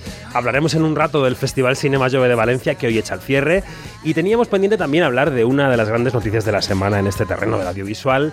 Porque el miércoles el presidente de la Academia de Cine, el recién elegido Fernando Méndez Leite, se fue hasta Sevilla sin perder la silla ni nada para dar detalles de la próxima gala de los Goya. Sabemos la fecha, el 11 de febrero, sabemos el recinto, que es el Palacio de Exposiciones y Congresos que llaman Fibes en Sevilla, y sabemos que hay un cambio fundamental en las bases, y es que habrá cinco nominados o nominadas en todas las categorías de los Goya. Muy conectado con esa, con esa idea que os decía antes de que el cine español está en un momento mm, muy bueno y, que eso nos congratula. ¿no? La decisión de que eh, mm, hubiera a partir de ahora eh, cinco nominaciones por especialidad. Tendrán cinco nominaciones. Eso quiere decir que también a Sevilla pues vendrán más nominados, más eh, eh, actores y actrices, intérpretes que estarán en la alfombra roja Bueno, para analizar todo esto y para analizar también las nuevas bases de los Goya, tenemos ya al, al- al aparato a Fernando de Luis Orueta, que es el director de los extras.es. Fer, buenas noches, ¿cómo estás? Hola, hola, ¿qué tal? ¿Cómo va el fin de semana? Pues, pues aquí, en la radio, espero que, espero que tú estés disfrutando de la noche, donde sea. Aquí estoy, de fiestas en Soria. Muy bien. Oye, eh, los Goya, que de repente se han. O sea, el presidente Méndez Leite ha empezado con fuerza y han dado ya detalles de la ceremonia del 23. Lo primero, la fecha, 11 de febrero, mantienen la segunda semana del mes de febrero, aunque no coincidirán con Berlín, que era su tradición. Berlín será después, serán antes eh, los Goya. Esa fecha dentro del normal, ¿no, Fer? Sí, es un poco su fecha, ¿no? Eh, tradicionalmente en los últimos años, aunque ha habido variaciones, ha venido recalando la segunda semana, de- vamos, en forma mayoritaria, ¿no? Es una buena fecha para los, para los Goya Sí. porque se separan suficientemente de los Oscar para tener su espacio, para que las películas españolas ten- puedan tener su recorrido de apoyo. Yo creo que es, una- es la fecha, es la fecha correcta. Bueno, lo que ocurre es que el gran anuncio del presidente de la academia ha sido que cambian las bases en algo fundamental, que es que habrá cinco candidatas o candidatos en todas las categorías de los premios. Hasta ahora solo existía esta condición en mejor película y en mejor cortometraje de ficción. Ahora lo será en todas. Tú vi que te alegrabas ese día mucho en Twitter de que lo cambiaran. Eh, claro, yo tengo una disyuntiva en la cabeza. No sé si esto es sirve para mostrar más cine español o si los premios son un poco menos selectivos a la hora de nominar. ¿Cómo lo ves? Eh, bueno, es que tienen que los premios tienen que mejorar su forma de nominar y si no es por la vía de, de, bueno de, ver las películas que no parece muy claro que sea por esa vía por la que esté desarrollando la academia en los últimos tiempos me, re- me remito a las 853 nominaciones de El Buen Patrón en la misma Sí, categoría sí. el año pasado, pues hombre, pues entonces ampliemos el foco, por lo menos, ¿no? Yo creo que es una buenísima decisión. O sea, yo creo que eh, en términos generales, en la mecánica de los premios a nivel mundial era muy raro de las cuatro nominaciones o de las tres que había anteriormente. Eh, de hecho, yo he leído estudios, yo no soy un experto eh, en esas cuestiones, digamos, desde el punto de vista de la matemática y de la estadística, pero siempre sí, pero sí que he leído estudios que decían que los que los que los cinco nominados, que, que el número impar como mínimo es, es, es mejor para ese Ujú. tipo de procesos. Eh, o sea que bueno, también eh, creo que aquí hay razones técnicas para, para, para preferir el 5. Y yo en cualquier caso creo que es una buenísima decisión y ya no solamente porque estoy de acuerdo, eh, que es un año de cine muy potente, pero las bases no se hacen en función del año, sino que se hacen para perdurar, ¿no? Claro. y como, como marcar tendencias, no se hacen ad hoc eh, por año, salvo que tengamos una pandemia mundial, que, le- que eso ya lo hemos pasado, sino que bueno, que yo creo que una, una decisión como esta se toman por otras razones, ¿no? Y las razones, obviamente, que los Goya son una herramienta muy, muy buena para promocionar el cine español y cuanta más cabida y más películas aparezcan ahí nominadas, pues mejor. Si coincide con un año tan fantástico como promete ser este, pues miel sobre hojuelas. Bueno. En las nuevas bases eh, se consolida el Goya Internacional y hay algún cambio de nombre, algunas cosas. ¿Qué hay de nuevo en las bases y qué hay de bueno que has visto, que has podido ver estos días? Sí. Bueno, no, en realidad las bases hacen muchos cambios, muchos ajustes cosméticos o no tan cosméticos, de pura mecánica, ¿no? Pero en realidad las bases, o sea, están bien, se van, se, se liman, se pulen, es, es todo muy, muy razonable. Me ha sorprendido el cambio de nombre en diseño de producción, que pasa a llamarse direc- dirección de arte, eh, que en realidad, bueno, creo que la, la nomenclatura del cine español es, muy adecuado, sin embargo, va un poco en contra de lo que han hecho los Oscar, ¿no? Los Oscar eh, abandonaron eh, eh, la, la nomenclatura anterior, que era eh, dirección artística y decorados, por eh, diseño de producción. Y los Goya han hecho un cambio, bueno, un poco a la inversa, no es exactamente igual, pero bueno. Pero cuando han anuncian nominados, los Oscar, eh, Fer, si no me equivoco, dicen, introducen tal nominado por la dirección artística y tal nominado por lo. Es que decir que dentro de cuando anuncian sí, sí, la- discriminan. Eso es, eso es, pero la categoría se llama, se llama diseño de producción. Eh, y los, bueno, ahora, ahora, los, ahora los, los, los Goya se va a llamar dirección de arte. Y creo, creo que está bien pensado. Es decir, es así como se llama ese departamento en el, Sí. en el cine nacional, en la producción española.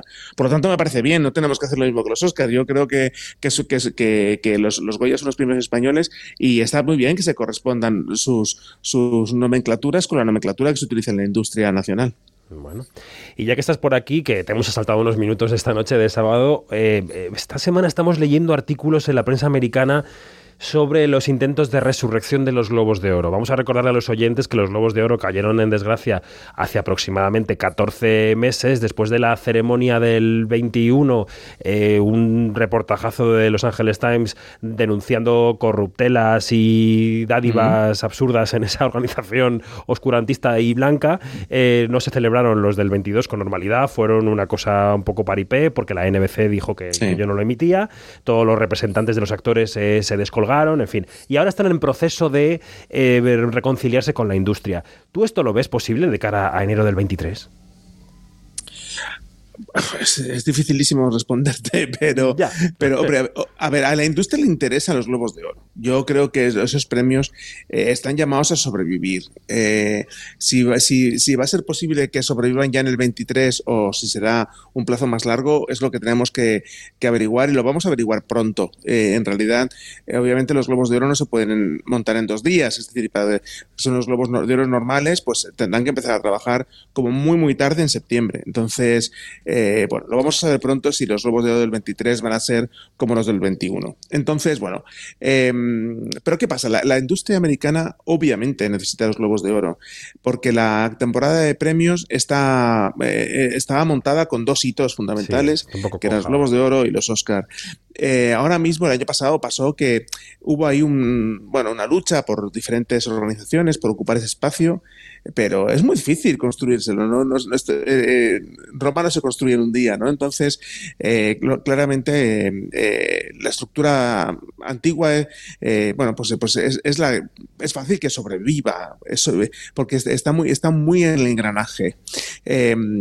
Ahora sí, vamos, bueno, vamos a ver, la NBC, interesante, es muy interesante que la NBC dijo en su, en su momento, cuando hubo la crisis, dijo, no emitiré los del 22. Pero claro, eh, en su no emitir los del 22 está implícito que sí iba a emitir los siguientes. Claro. Y no se ha vuelto a pronunciar, no ha vuelto a decir nada más al respecto, ¿no? Hay un silencio sepulcral por su parte y es, esa es claramente la madre del cordero, ¿no? Si la NBC da el paso o no lo da. Y en eso están, están en la crisis de reputación, viendo si la han superado o no, con todas las operaciones que han hecho. Hay gente que dicen que, bueno, que van por el camino, pero no, no han terminado. Entonces, bueno, y yo creo que efectivamente eh, esa crisis de reputación todavía no se ha superado al 100%.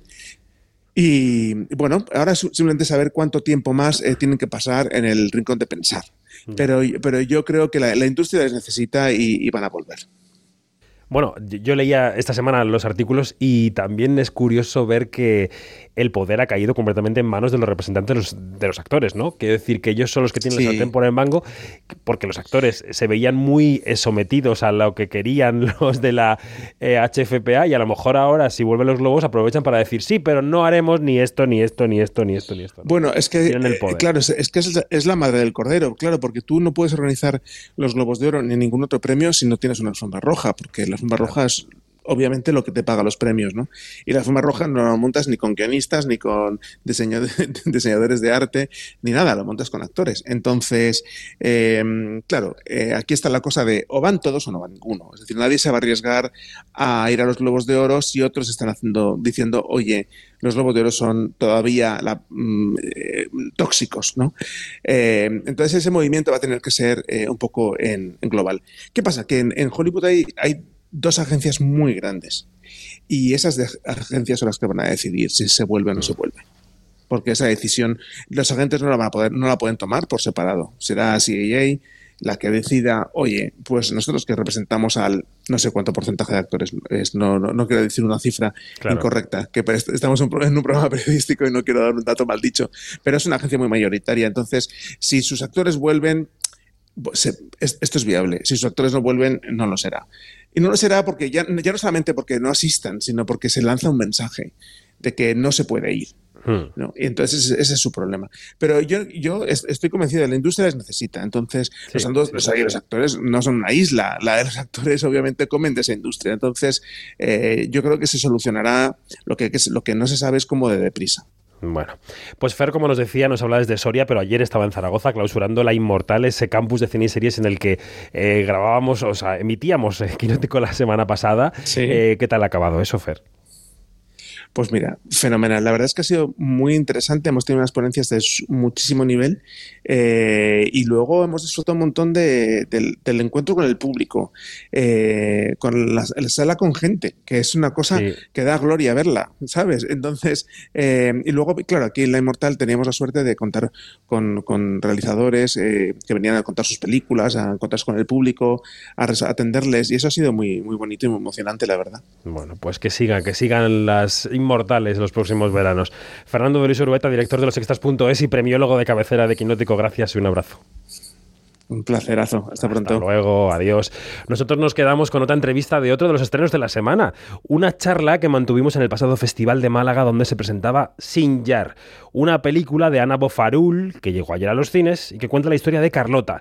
Es una mujer eh, cuyo hijo se fuga a la frontera entre Irak y Siria para unirse al islamismo radical. Tanto con Ana Bofarul como con Nora Navas charlamos allí en Málaga, en el Teatro Cervantes, así que vamos a escuchar cómo suena la película y a continuación, pues la charla con ellas. Com ja li he explicat abans, aquest cas és poc habitual. Tot bé? Sí, sí, sí, tot bé, tot bé. El seu fill està vinculat a un grup islamista radical des de fa uns quants mesos. لا تخليهم ياخذون الولد مني أطفالي ما كنت عندي هنا تباوع هذا هنا ¡Ey! Pues estamos ya con el equipo de Sinjar. Ana Bofarul, directora, ¿qué tal? ¿Cómo estás? Buenos días. Muy bien, muy contenta. y Nora Navas, protagonista de la peli. ¿Cómo vas? Muy ¿Todo bien, bien? sí, Nos feliz, encontramos feliz. cada poco en todos los Sí. festivales. Es una ronda continua. es verdad, y que siga. Eso es porque no paras de trabajar. Bueno, eh, ahora tengo que trabajar porque si no luego no, ya no te veré más. Claro. Porque ahora lo que estoy recogiendo, o sea, estamos ahora mostrando lo que hemos trabajado. Cosechar luego lo que se va Claro, el ahora año me anterior. toca cosechar, me, me toca ahora sembrar y sí.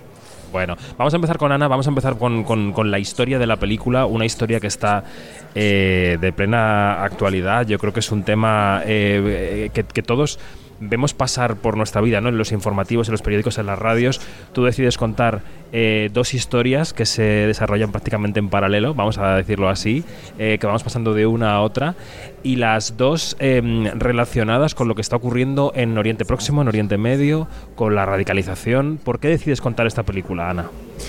Pues en 2014, cuando Estado Islámico estaba como conquistando gran parte del mundo, em, me sorprendió mucho escuchar que, había muchas mujeres que estaban siendo convertidas de un día para otro en esclavas sexuales.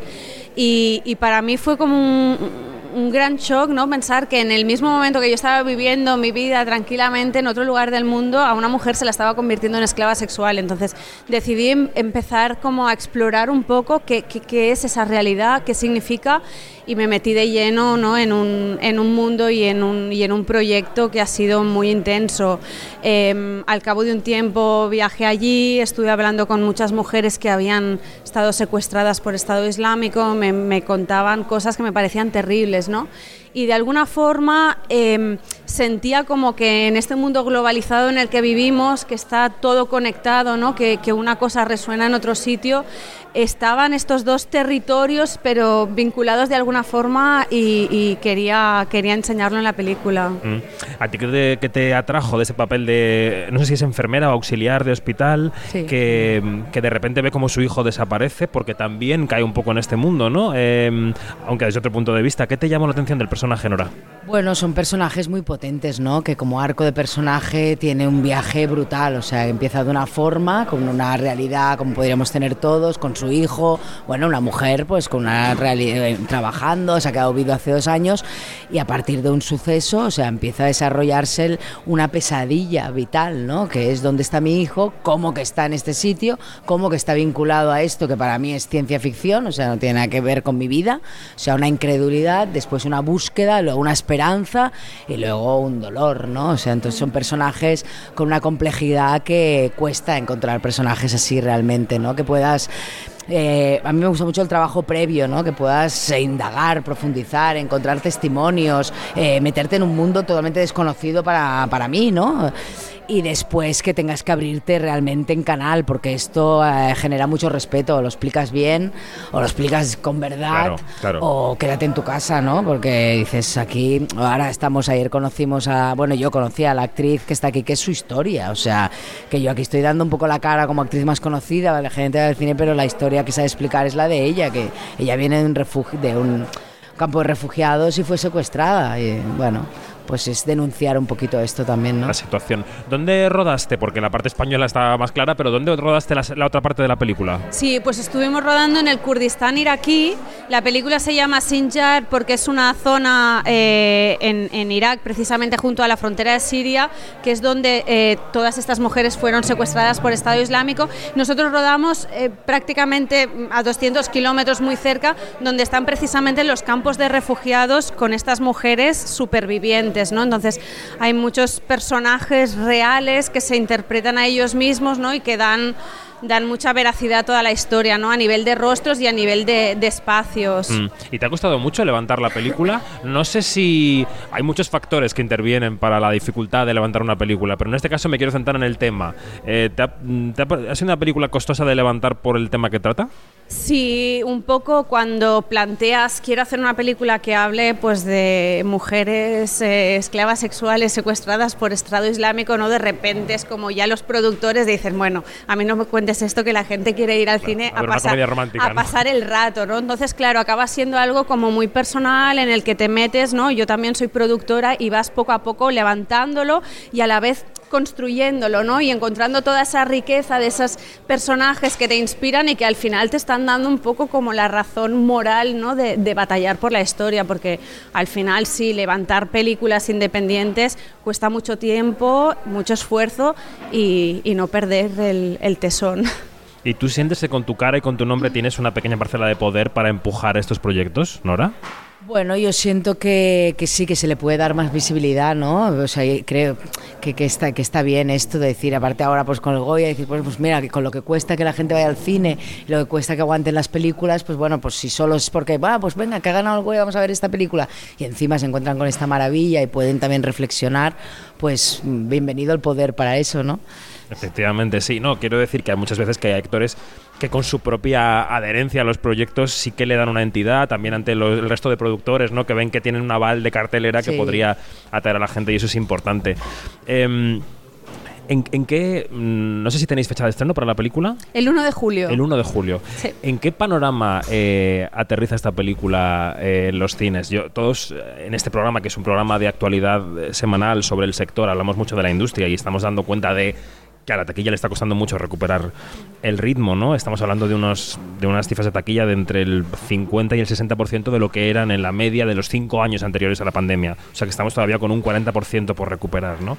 Em, eh, claro, ¿en, en qué contexto una directora y productora eh, deja la criatura en los cines en esta situación, Ana? Sí, pues al final es un poco en la situación en que te encuentras, porque al final, es decir, eh, inviertes tanto en el proyecto, haces tantas cosas que tú puedes hacer, que tú puedes controlar, y al final hay ciertas cosas que no puedes controlar, y entre otras hay una pandemia que nosotros descubrimos rodando en el Kurdistán, es decir, estábamos rodando claro. ya lo difícil que es rodar y de repente una pandemia internacional, y dices, pero ¿esto qué es? Pues bueno, tienes que organizar el rodaje, ¿no? Luego incluso el rodaje en Cataluña, que era como la parte Fácil. fácil, una Claro. actriz profesional que confías en ella, que dices vamos a disfrutar, ¿no? Y de repente tienes también el COVID y tal, o sea, ha sido todo tan complicado que ya llega un momento que dices no puedo controlar. Pero, pero también, bueno, la, la tranquilidad de, de haber hecho el proyecto en el que tú has creído, ¿no? Y en ofrecerlo y, oye, quien quiera que vaya, pero ojalá, ojalá vaya mucha gente y pueda despertar muchas conciencias, ¿no? Pero bueno, ahí estáis vosotros también jugando Bueno, un papel también, importante. Toda la suma de esfuerzos para que las películas se vean. Eh, mm, a raíz de lo que decías hace un rato y también de lo que hablábamos en la noche de los Goya, Nora, de, de la recompensa para los trabajos que se hacen con un decalaje de tiempo. Tú haces esta película hace un año, cuando sea, y ahora estás viendo los frutos, ¿no? Em, ¿En qué punto de tu carrera dirías que estás? ¿Te encuentras en un punto en el que puedes elegir netamente lo que haces o sigues por ejemplo, mira, me contaba una vez Pierce Brosnan en una entrevista que decía que él hacía algunas películas para pagarse la piscina. Que era, que era con- que era consciente que era algunas que hacía porque le molaban y otras que decía- hacía porque, bueno, porque hay que seguir pagando la mansión donde la tenga, que no sé dónde No la tiene. será el caso. No será el caso. Bueno, tu piso de donde sea. Quiero decir, ¿cómo es el esquema de elegir papeles, Nora? No, yo de verdad cada vez eh, me está pasando más al revés. O sea, yo, siempre siempre mi padre me lo había dicho, mi padre es arquitecto, me decía, bueno, yo he hecho edificios alimenti- eh, alimenticios y, y edificios que me han gustado hacer, ¿no? Y bueno, pues eh, yo nunca he sido muy así, ¿eh? pero alguna vez, pero bueno, a mi repre siempre le dec- me decía, haz esta película porque luego te vendrá una mejor. Y yo decía, es que yo no puedo hacer una película para que me venga otra.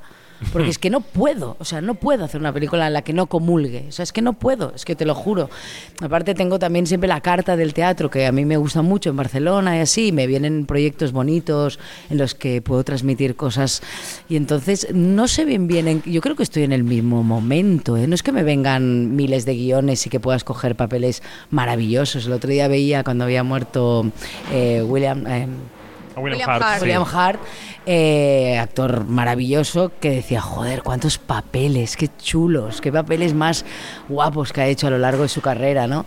Y tampoco es que me vengan muchísimos, eh, pero sí que sigo diciendo más nos que sís.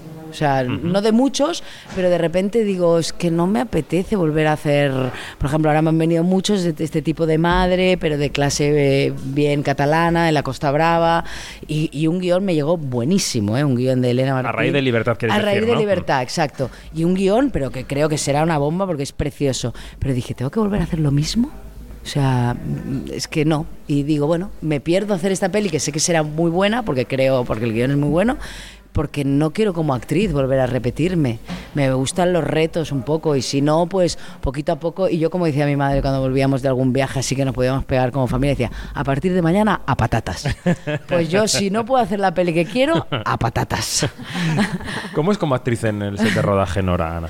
Pues la verdad es que es, es no sé, es muy fácil trabajar con ella. Realmente es que em, cuando lees un guion, cuando mandas un guion y realmente tienes un buen feedback y te encuentras y simplemente analizando el guion ya estás hablando del mismo personaje, ya es una gran experiencia porque es un poco lo, lo más difícil, ¿no? Porque si al final cada una ve el personaje desde otro punto de vista puede ser muy difícil.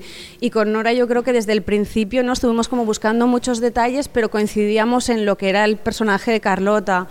Y luego es que, bueno, es fácil la- las emociones, no sé cómo lo hace. ¿eh? Yo realmente cuando trabajo con las actrices eh, hay, hay un punto como de desconocimiento, ¿no? de trabajar mucho el personaje, pero de hay un punto de decir, no sé, hay algo mágico que no, que seguramente es Que oficio, es oficio, pero sí. que no sé cómo pasa, pero que de repente el personaje está allí, no está delante de la cámara y es, es fantástico. ¿Y cómo dirige Ana?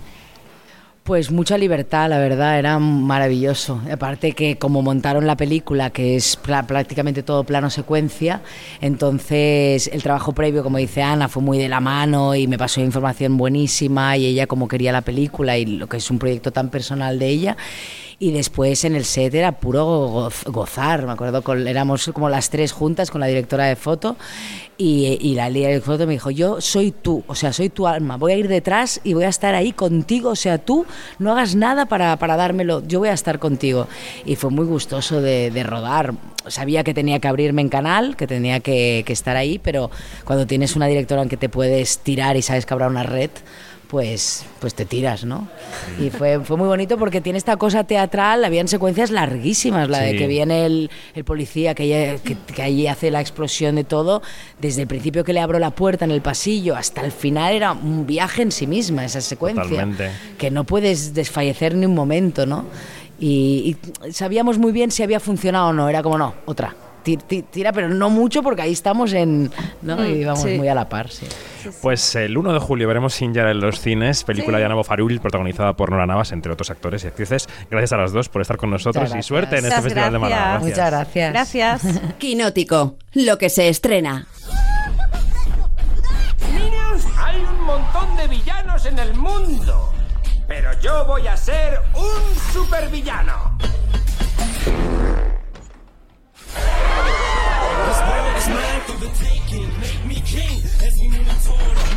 ¿Crees que un niñato canijo puede ser un villano? Soy pero que muy malo.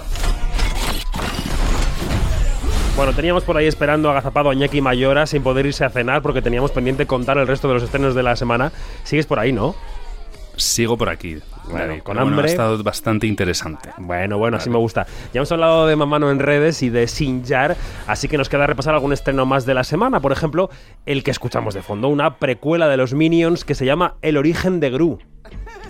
Correcto, estamos en los años 70 y Gru, nuestro villano favorito, mira con admiración a un grupo de supervillanos liderado por Donna Disco, que bueno, es una mujer a la que da vida en castellano pues la gran Mónica Naranjo. También Mm. repite Florentino Fernández en el reparto.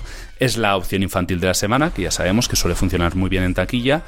Yo lo de infantil, ya sabes que mm, mucho adulto también le gusta Sí, esta sí, sí, saga. familiar, sí, sí, sí. Y bueno, pues tenemos pues Minions por todas partes. Eh, la película además pues ha cosechado muy buenas críticas, así que esperemos que funcione bien en taquilla y que nos la levante la semana que viene. Lo dejamos en familiar porque yo recuerdo que una vez me echó una bronca impresionante Emma Thompson entrevistándola porque le dije que Nanny McPhee era en películas infantiles. Me dijo, no, infantiles, no, son familiares. Digo, bueno, vale, ya está. Pasa nada, Emma para ti, la perra gorda. La gran opción indie de la semana es la película de la directora Mia Hansen-Love que estuvo en 2021 en el Festival de Cannes y se llama La isla de Bergman. Es una casa muy sencilla, muy cómoda para vivir. Muy bonito, pero tanta calma y perfección. Me resulta agobiante. Pues a mí me relaja. ¿Qué cuenta la película, Iñaki?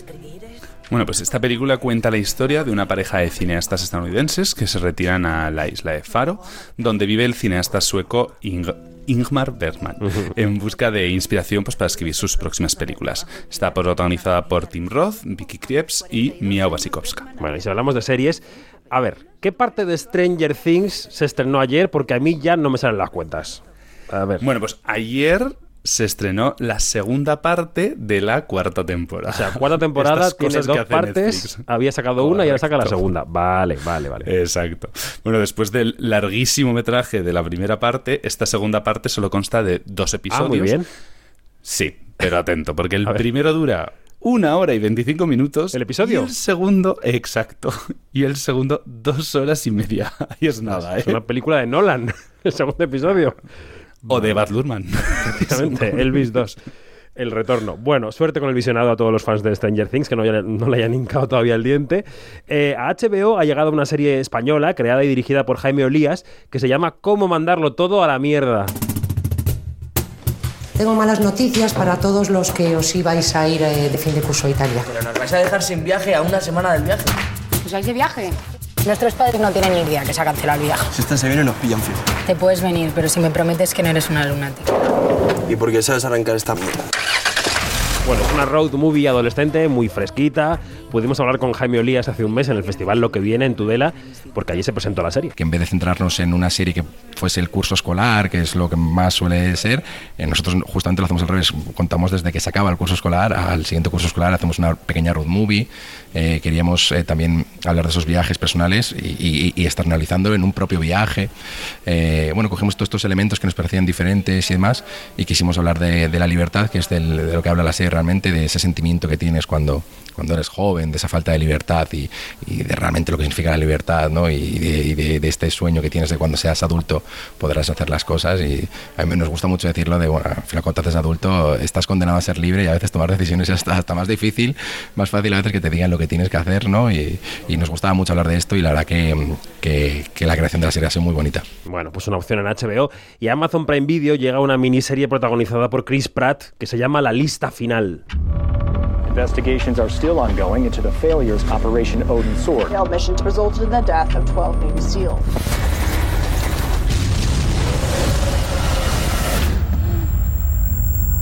Lieutenant Commander James Reese, can you outline the details of your mission?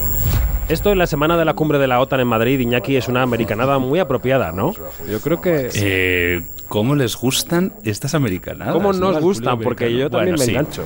No, realmente es lo que iba a decir después. Iba a decir, "Puf, si es que luego me la acabaré viendo entera, Claro. totalmente. bueno, pues en esta nueva miniserie, Chris Pratt es un soldado estadounidense que sufre una emboscada en el extranjero. No hay perro ni nada, es broma. Esto es una referencia a una de nuestras películas favoritas. Y bueno, cuando regresa a casa, va descubriendo que hay fuerzas oscuras y turbias que operaron en su contra. ¿Y qué va a hacer? Pues obviamente quedarse en el sofá no. Se va a poner a investigar obviamente. Y lo hace junto a un antiguo compañero al que interpreta Taylor Kitsch. Interpreto que en tu cabeza Channing Tatum y Chris Pratt son la misma persona, ¿verdad? Sí, es que Eh, tienen no, hechuras claro, diferentes. que son dos personas Son- diferentes, pero claro, son lo como nos mismo. hemos pegado hablando de Dog se llamaba la película. Sí, de trauma- trauma de soldado, sí, efectivamente. Y ya es eh, ya he quedado traumado con esa historia. Como, como el pobre Channing. Bueno, pues esto sería lo fundamental de los estrenos de la semana. Iñaki, muchas gracias. Hasta la semana que viene. Muchas gracias, David. Nos vemos la semana que viene. Nosotros afrontamos, afrontamos ya la recta final del programa y hablamos del Festival Cinema Jove en Valencia, que hoy clausura una nueva edición de, de su muestra del festival en la ciudad del Turia.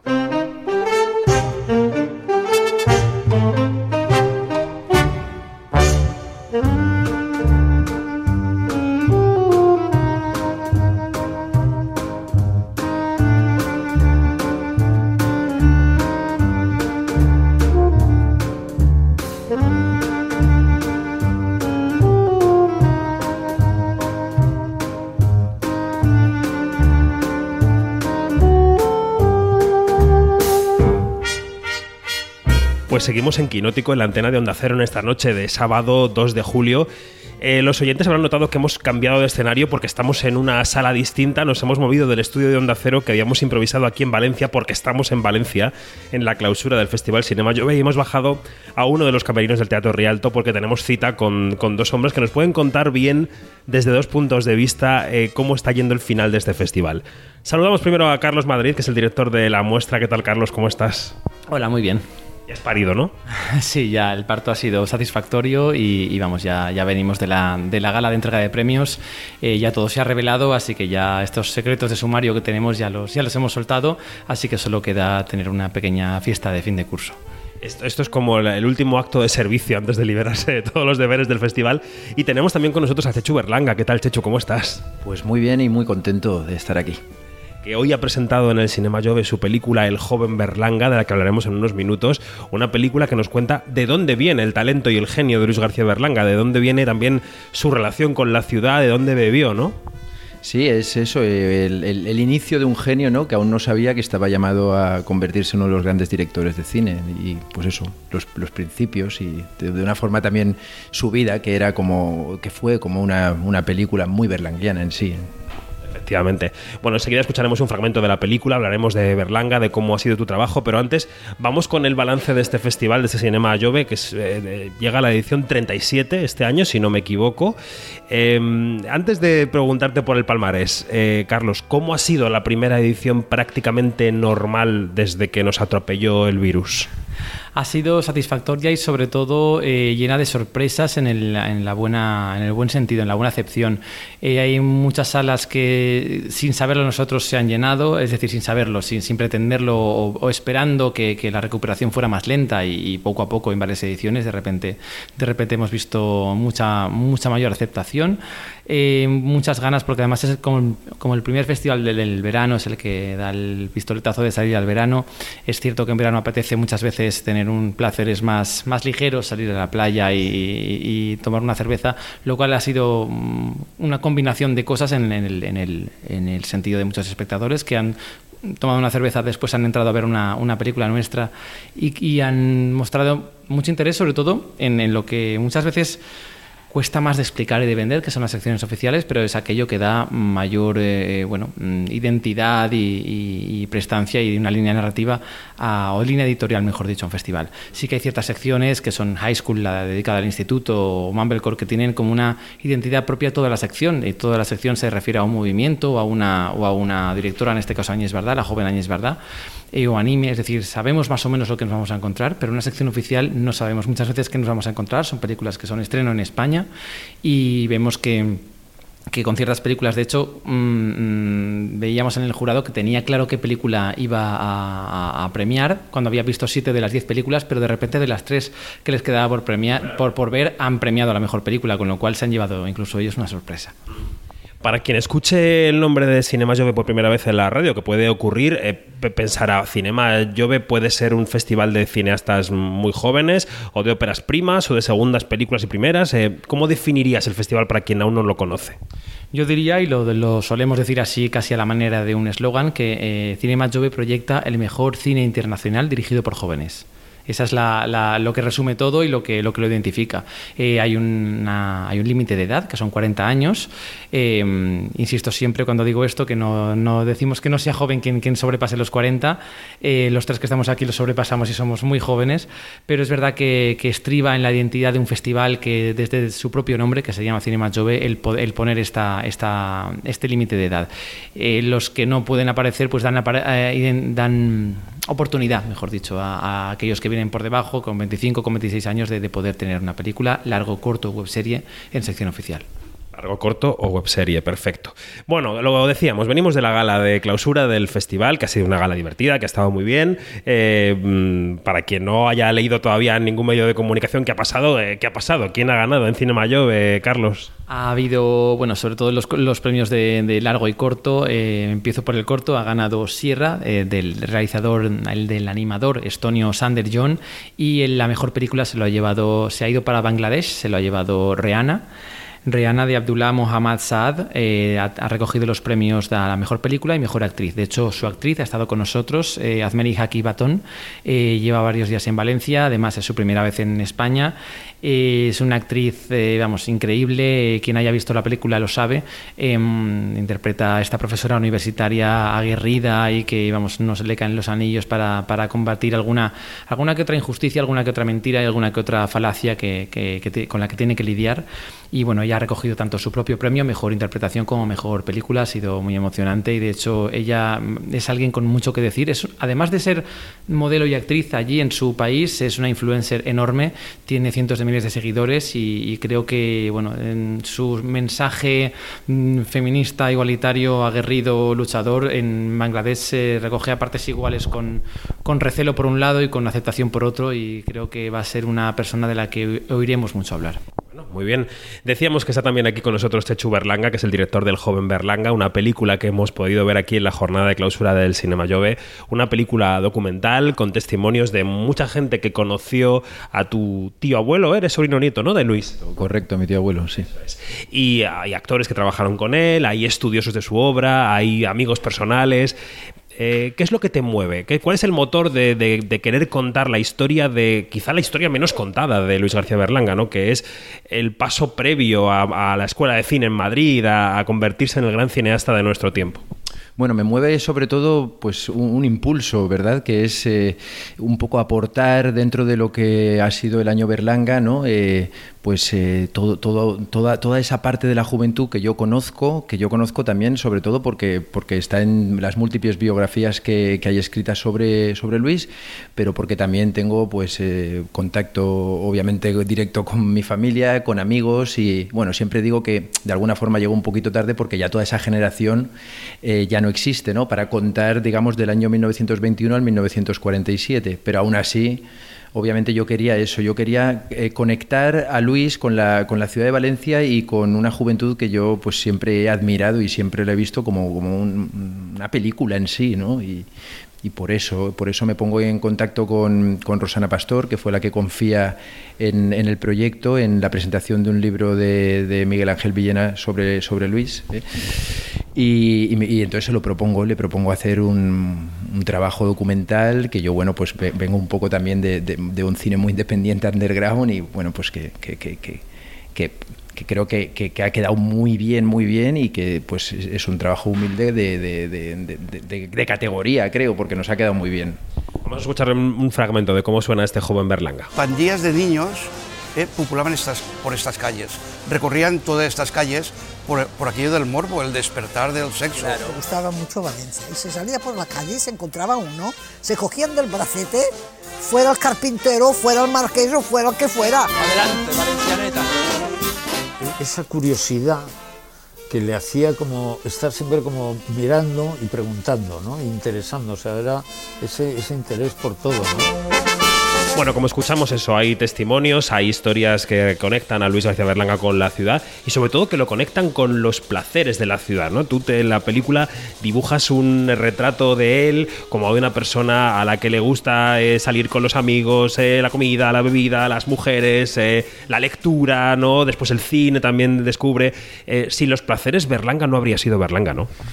bueno, empieza ya diciendo que, él es un hombre hedonista y mediterráneo, ¿no? O sea, él siempre eh, se ha autodefinido de esa forma y, lo que hago al final también es un poco dejar que él, que él mismo cuente la historia. ¿no? He ido pues eh, recolectando artículos inéditos, eh, biografías y, y, he hecho pues una especie de guion que creo que él va eh, desarrollando la propia historia. ¿no? Y me he centrado, por supuesto, en, en, lo que a mí me parecía interesante. Muchas cosas eh, eh, se han quedado un poquito también eh, aparte porque él tenía pues eso mucha relación con la arquitectura cuando era joven y, hablaba bastante de arquitectura, pero claro, ya meterme a profundizar en ciertas cosas ha sido complicado. Tengo material para hacer como una especie de extras alrededor que iré sacando, pero el metraje pues se ha quedado así. Hemos preferido hacer algo mmm, eh, dinámico, divertido, coherente con la figura de, mi tío abuelo y, y, de alguna forma justo, ¿no? Y sacando un poquito también los valores que él luego defendió, pero por otro lado también haciendo algo pues eh, divertido, ¿no? Él era de alguna forma pues una persona muy eh, inteligente pero a la vez muy hedonista y sabía cómo sacarle la chispa a la vida, un poco socarrón, un poco en cierta medida provocador a veces, entonces pues eso creo que queda bien reflejado. ¿no? O sea, que toda la película, esa voz en off que vamos escuchando, que nos va contando un poco cómo fue su infancia, su juventud, todo eso pertenece a textos, a, a escritura de Berlanga. Sí, efectivamente, ahí no hay absolutamente nada inventado por mí, toda, toda la, la voz en off, porque, claro, en un principio yo quería hacer una cosa más de ficción, pero resultó ser más complicado y al final pues es una especie de, documental que como tampoco tenía esa fuente directa con testimonios de ese momento, pues eh, la solución creo que es muy buena y es, es, es, una voz en off en primera persona. De alguna forma, pues hemos medio resucitado, y perdón la expresión, a Luis y, pues habla de eso en primera persona, pero es todo, todo escrito por él, sí. Todo, toda la voz en off es escrita por él, absolutamente toda. Y luego recorres los escenarios de la vida de Luis García Berlanga aquí en Valencia, ¿no? Podemos ver sus casas familiares, eh, los lugares en los que vivió, eh, los negocios de la familia, esa mítica pastelería. ¿Cuáles dirías tú que son los, los puntos geográficos clave de Luis García Berlanga en Valencia, que los que recorres en tu película? Bueno, igual es hacer ya mucho spoiler, luego no sé si, pero en fin. Eh, por supuesto, el postre Martí, ¿no? Que, estaba en la mítica bajada de San Francisco, que en el año 28-29 fue eh, reconvertida en la actual plaza del ayuntamiento, y parte de esta reconversión tuvo eh, una importancia directa su madre, ¿no? Porque fue la, bueno, su madre, su familia materna, que fue la que edificó dos edificios en la propia plaza y el postre Martí volvió a estar ahí, ¿no? Entonces, como dice Miguel Ángel Villena, es muy importante el hecho de que Berlanga nació eh, detrás de un mostrador eh, de, la pastelería más famosa de Valencia, ¿no? que pertenecía a la familia materna. Y luego, pues otro punto importante que quizás la gente no sabe es que vivió mucho tiempo en la Avenida del Puerto. Y eso es una cosa que, fue al Colegio Santa Ana, bueno, que era un colegio para, niñas, pero, que le permitieron ir en, en parvulario al Colegio Santa Ana. Y bueno, y muchas cosas más por ejemplo, también hay una relación directa con el, con el, con el club náutico que construyó Goerlich en el año 33, porque Berlanga ahí fue a asistió a una película. No digo nada más. Oye, que prefiero que, prefiero, que, prefiero que se vea. ¿Qué te pregunto yo? Porque para eso estoy. Tú decías del mostrador de la pastelería y es curioso porque en la película sirve como eh, casi como, como anclaje para, para sostener una teoría que tú tienes y es que él conoció a muchos tipos de personas distintos, ¿no? Que él en sus películas podía reflejar tanto a pobres como a ricos porque había conocido mucho mundo, ¿no? ¿Es a eso a lo que te refieres con que, con que fue para él una, algo muy virtuoso haberse criado en un mostrador de una pastelería? Sí, por supuesto. Eh, eh, está la familia, está la sociedad, está el momento eh, concreto y está eh, lo que él vivió, ¿no? Yo creo que genéticamente él tenía el don el don de haber además leído mucho y, la, y, darse cuenta en un momento dado de que todo lo que leía y todo lo que vivía era filmable, ¿no? Y hacer ese eh, cine que él hizo, ¿no? ese neorealismo eh, satírico, como se quiera llamar. Desde luego él era un hombre que nació dentro de una familia burguesa muy acomodada de la Valencia, pero que a la vez también tenía mucho acceso a, al mundo rural, porque él iba mucho a Utiel, y, dentro de Utiel aún iba una aldea que ahora está bajo el pantano de Contreras, que era eh, el barrio de Don Fidel, que además tenía el nombre de su abuelo. Es decir, eh, entonces ahí podemos dividir la ciudad, que además pasa de una ciudad medieval a una ciudad, ciudad cosmopolita, con el ensanche, que es donde él nace, ¿no? con el barrio del ensanche, cerca del mercado de Colón y con, y con la, nueva plaza del ayuntamiento. Y luego tenemos un pueblo grande, ¿eh? que es Utiel, y luego aún tenemos una aldea, que era la, la Fuencaliente y el barrio de Don Fidel. Entonces en esos tres ambientes él va observando tanto a la persona rural pobre, eh, humilde, agrícola, como al amigo de su padre, que era un político que su padre fue, eh, pues eso, eh, eh, diputado en las Cortes durante toda la República, antes de Primo de Rivera también había sido diputado en las Cortes, es decir, una persona muy, muy bien conectada, a a al igual que la familia materna. ¿Y cómo se mide el peso del apellido Berlanga, Chechu? Porque es un apellido que te puede abrir puertas, que te puede pesar, te puede condicionar la vida. Eh, yo no sé si el nacer en, ese, en el seno de esa familia, eh, ¿qué conlleva? O sea, cuando tú lo evalúas, ¿qué, qué conlleva? Bueno, hasta ahora yo he vivido muy tranquilo, me dedico a, muchas cosas a la vez, soy una persona muy dispersa y, creo que pues esto es lo que más eh, repercusión puede tener y lo que me puede llegar a abrir o no, no sé, espero no arrepentirme de haber hecho este trabajo. No, no, a, nivel de. Pero, pero vamos, lo que, lo que también he hecho un poco importante fue un documental sobre el niño Miguel. A partir de ahí, pues me he dedicado siempre mucho al underground y todo eso. De todas formas, Berlanga, eh, eh, Luis era una persona de las pocas creo que conozco que toda la sociedad española, seas de derechas, de izquierdas, apolítico, ha querido y quiere.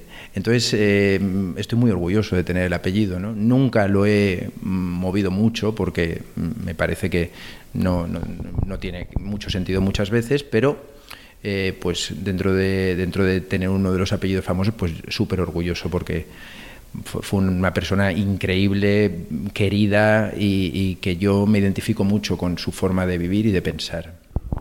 Oye, Carlos, tú eres una de las personas, uno de los referentes del cine en esta ciudad. Hemos acabado el año Berlanga. Eh, ¿Cómo ha sido? Es decir, ¿cómo evaluarías la presencia de Berlanga en la ciudad? Eh, ¿Ha recorrido realmente todos los poros de la vida cultural de Valencia? Bueno, lo de referente es un poco de, de las bambalinas. Yo tampoco tengo los 40 años y te lo he admitido antes, ¿eh? pero no pasa nada. Dale, dale. Pero sí, eh, la verdad es que todo desde el, desde el mundillo de la gestión cultural y desde todo sí que hemos visto mucho Berlanga en, en cada, en cada actividad e incluso desde Cinema Jove pusimos los cortometrajes primeros, es decir, eh, era parte de esto del joven Berlanga, estas, estos primeros trabajos eh, de, de, estudio, de estudiante, eh, pero mm, creo que pese a que desde las bambalinas, insisto en lo de las bambalinas, porque muchas veces eh, programamos, dejamos hacer y luego vamos viendo lo, los resultados y cómo, y cómo qué público viene para ver cosas que nosotros hemos visto previamente en, en, en, bueno, en casa o intentamos ver en pantalla grande, pero en pases privados, pases de prensa. Eh, sí que es verdad que creo que, se ha visto mucho, sobre todo, y en, lo que, en lo que he visto por las comisionadas, por Rosana Pastor y por Teresa Cebrián, el trabajo ha sido ingente y sobre todo en lo que me gustaría ver y, y cada vez veo más, en, que es en el mundo de estudiantil. Hemos visto muchos ciclos de Berlanga en la Filmoteca y cosas más oficiales que hemos visto todos y que no hace falta comentar mucho más, eh, porque incluso nos, nos, puede llegar a saturar, porque los que hemos visto Berlanga varias veces sus películas y que vemos que está programada en otro sitio, pues vemos que es la enésima vez, pero muchas veces yo le he, dado, he intentado dar la vuelta, decir un clic en mi cabeza y pensar que muchos adolescentes que no han visto todavía las películas pueden verlas por primera vez en pantalla grande y maravillarse, porque seguro que se maravillan ante ello. Fui a ver y bienvenido Mr. Marshall a la inauguración de la Filmoteca de Estío el año pasado, eh, con gente que no lo había visto y se quedó impresionada diciendo, ¿podía decirse esto? ¿Podía hacerse esto en el año que se hizo? Bueno, desde ahora el joven Berlanga también entra en esa nómina de, de, de, de películas, de homenajes al maestro de este año Berlanga. Eh, enseguida te dejo puntualizar, pero también te, te quería preguntar eh, cuál va a ser la vida del joven Berlanga, qué esperas para ella, qué recorrido esperas para la película y me cuentas lo que tú quieras. Bueno, espero que la pueda ver mucha gente que esté interesada en, en la figura de Luis. Espero que, que, que pueda pues, eh, ir a algún festival o a bastantes festivales. Es decir, acabamos de empezar. Quiero, quiero apuntar eso, que, que, que de alguna forma yo, eh, mi equipo, queríamos eh, eh, que el joven Berlanga entrara dentro del año Berlanga que acababa el 12 de junio, pero por posibilidad, o sea, por cuestiones de tiempo y tal, no pudo ser. Y entonces yo me puse en contacto con Cinema Chove, con Carlos Madrid, y, él enseguida dijo, me, parece perfecto, o sea, y entonces quiero agradecerte una vez más personalmente la posibilidad de que la hayamos estrenado aquí y, y, y es el principio, o sea, seguramente han estado de los nervios porque la película hace poco eh, se acabó y él es yo, por favor, confía que esto va a... Y bueno, pues todo ha salido perfecto porque... Pero, pero vamos, que aún no me he planteado el, la distribución que va a tener. Yo espero que alguna televisión también pueda estar interesada y que, y que se vea, y que se vea y que se, que se, que se exhiba. Bueno, Carlos, acaba otro festival más. Eh, ¿Cuántos llevas al frente de esto? Esta ha sido mi sexta edición. Muy bien. Y... Mmm, y claro, con la experiencia de seis, eh, ¿cuál es el camino hacia adelante del festival? ¿Qué es lo que ves? Porque ahora, evidentemente, tendrás descanso, vacaciones, todo el equipo, pero enseguida empieza la cabeza a funcionar de cara al año que viene, ¿no? Eh, ¿Hacia dónde crees que tiene que evolucionar Cinema Jove ya para terminar esta charla? De hecho, la cabeza empieza a funcionar para la próxima edición desde esta misma edición. Siempre, siempre hay muchas sugerencias, siempre hay algo que podríamos hacer, que no, que no hemos hecho, pero podríamos hacer. Hemos eh, realizado este año un, un, concierto con Olivier Arson y la Jove de orquesta de la Generalitat Valenciana, que ha sido, vamos, espectacular. Es que sobrepasó nuestras expectativas de, de lo que queríamos hacer. Son las bandas sonoras que ha compuesto él, de las, sobre todo las de Sorogoyen, las películas de Sorogoyen, El Reino Madre, la serie Antidisturbios, aunque también La Zona de los hermanos Cabezudo, él, él es el responsable de las bandas sonoras. Es un músico electrónico que ha tocado aquí, se ha prestado a tocar con una orquesta sinfónica, porque varias de sus bandas sonoras eh, también tienen orquesta sinfónica. Ha sido una orquesta de 60 músicos. Entonces, este tipo de actividades de mezclar tipos de artes diferentes, pero que no solo casan, sino que crean un, un, lenguaje nuevo, eh, son en las que creo que tenemos que ahondar más allá de la propuesta cinematográfica que ya tenemos y que es tanto en las secciones oficiales como en las paralelas ya es bastante abundante. Creo que, que continuará la, la, sección high school, la sección anime, creo que son secciones que ya definen al festival y que, y que deben continuar y que siempre hay nuevos referentes y nuevas producciones, pero creo que en este tipo de en este tipo de producciones nuevas creo que es donde el festival tiene que, tiene que ahondar. Pues eh, aquí lo dejamos eh, con la música de Oliver Arson. Terminamos esta entrevista. Chechu Berlanga, gracias y suerte con tu joven Berlanga. Que le vaya muy bien y que tenga próspera vida. Muchísimas gracias. Buenas noches. Que vaya muy bien. Y Carlos Madrid, gracias como siempre por ser anfitrión de este programa. Esperamos volver el año que viene con, con mucho más. Muchas gracias, David. Buenas noches. Venga, terminamos.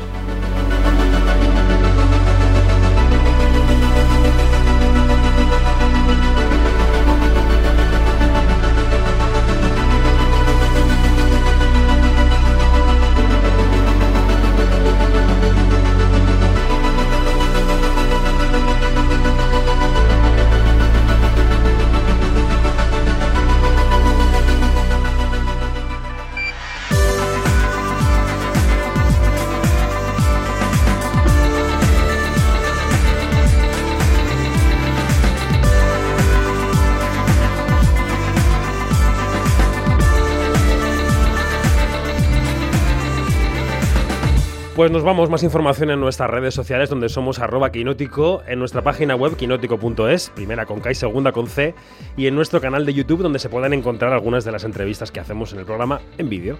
Gracias a José Luis Gómez por estar en la dirección técnica. Somos Quinótico, recordad, primera con K, segunda con C, os quedáis con toda la información del deporte en la antena de Onda Cero. Hasta la semana que viene, adiós.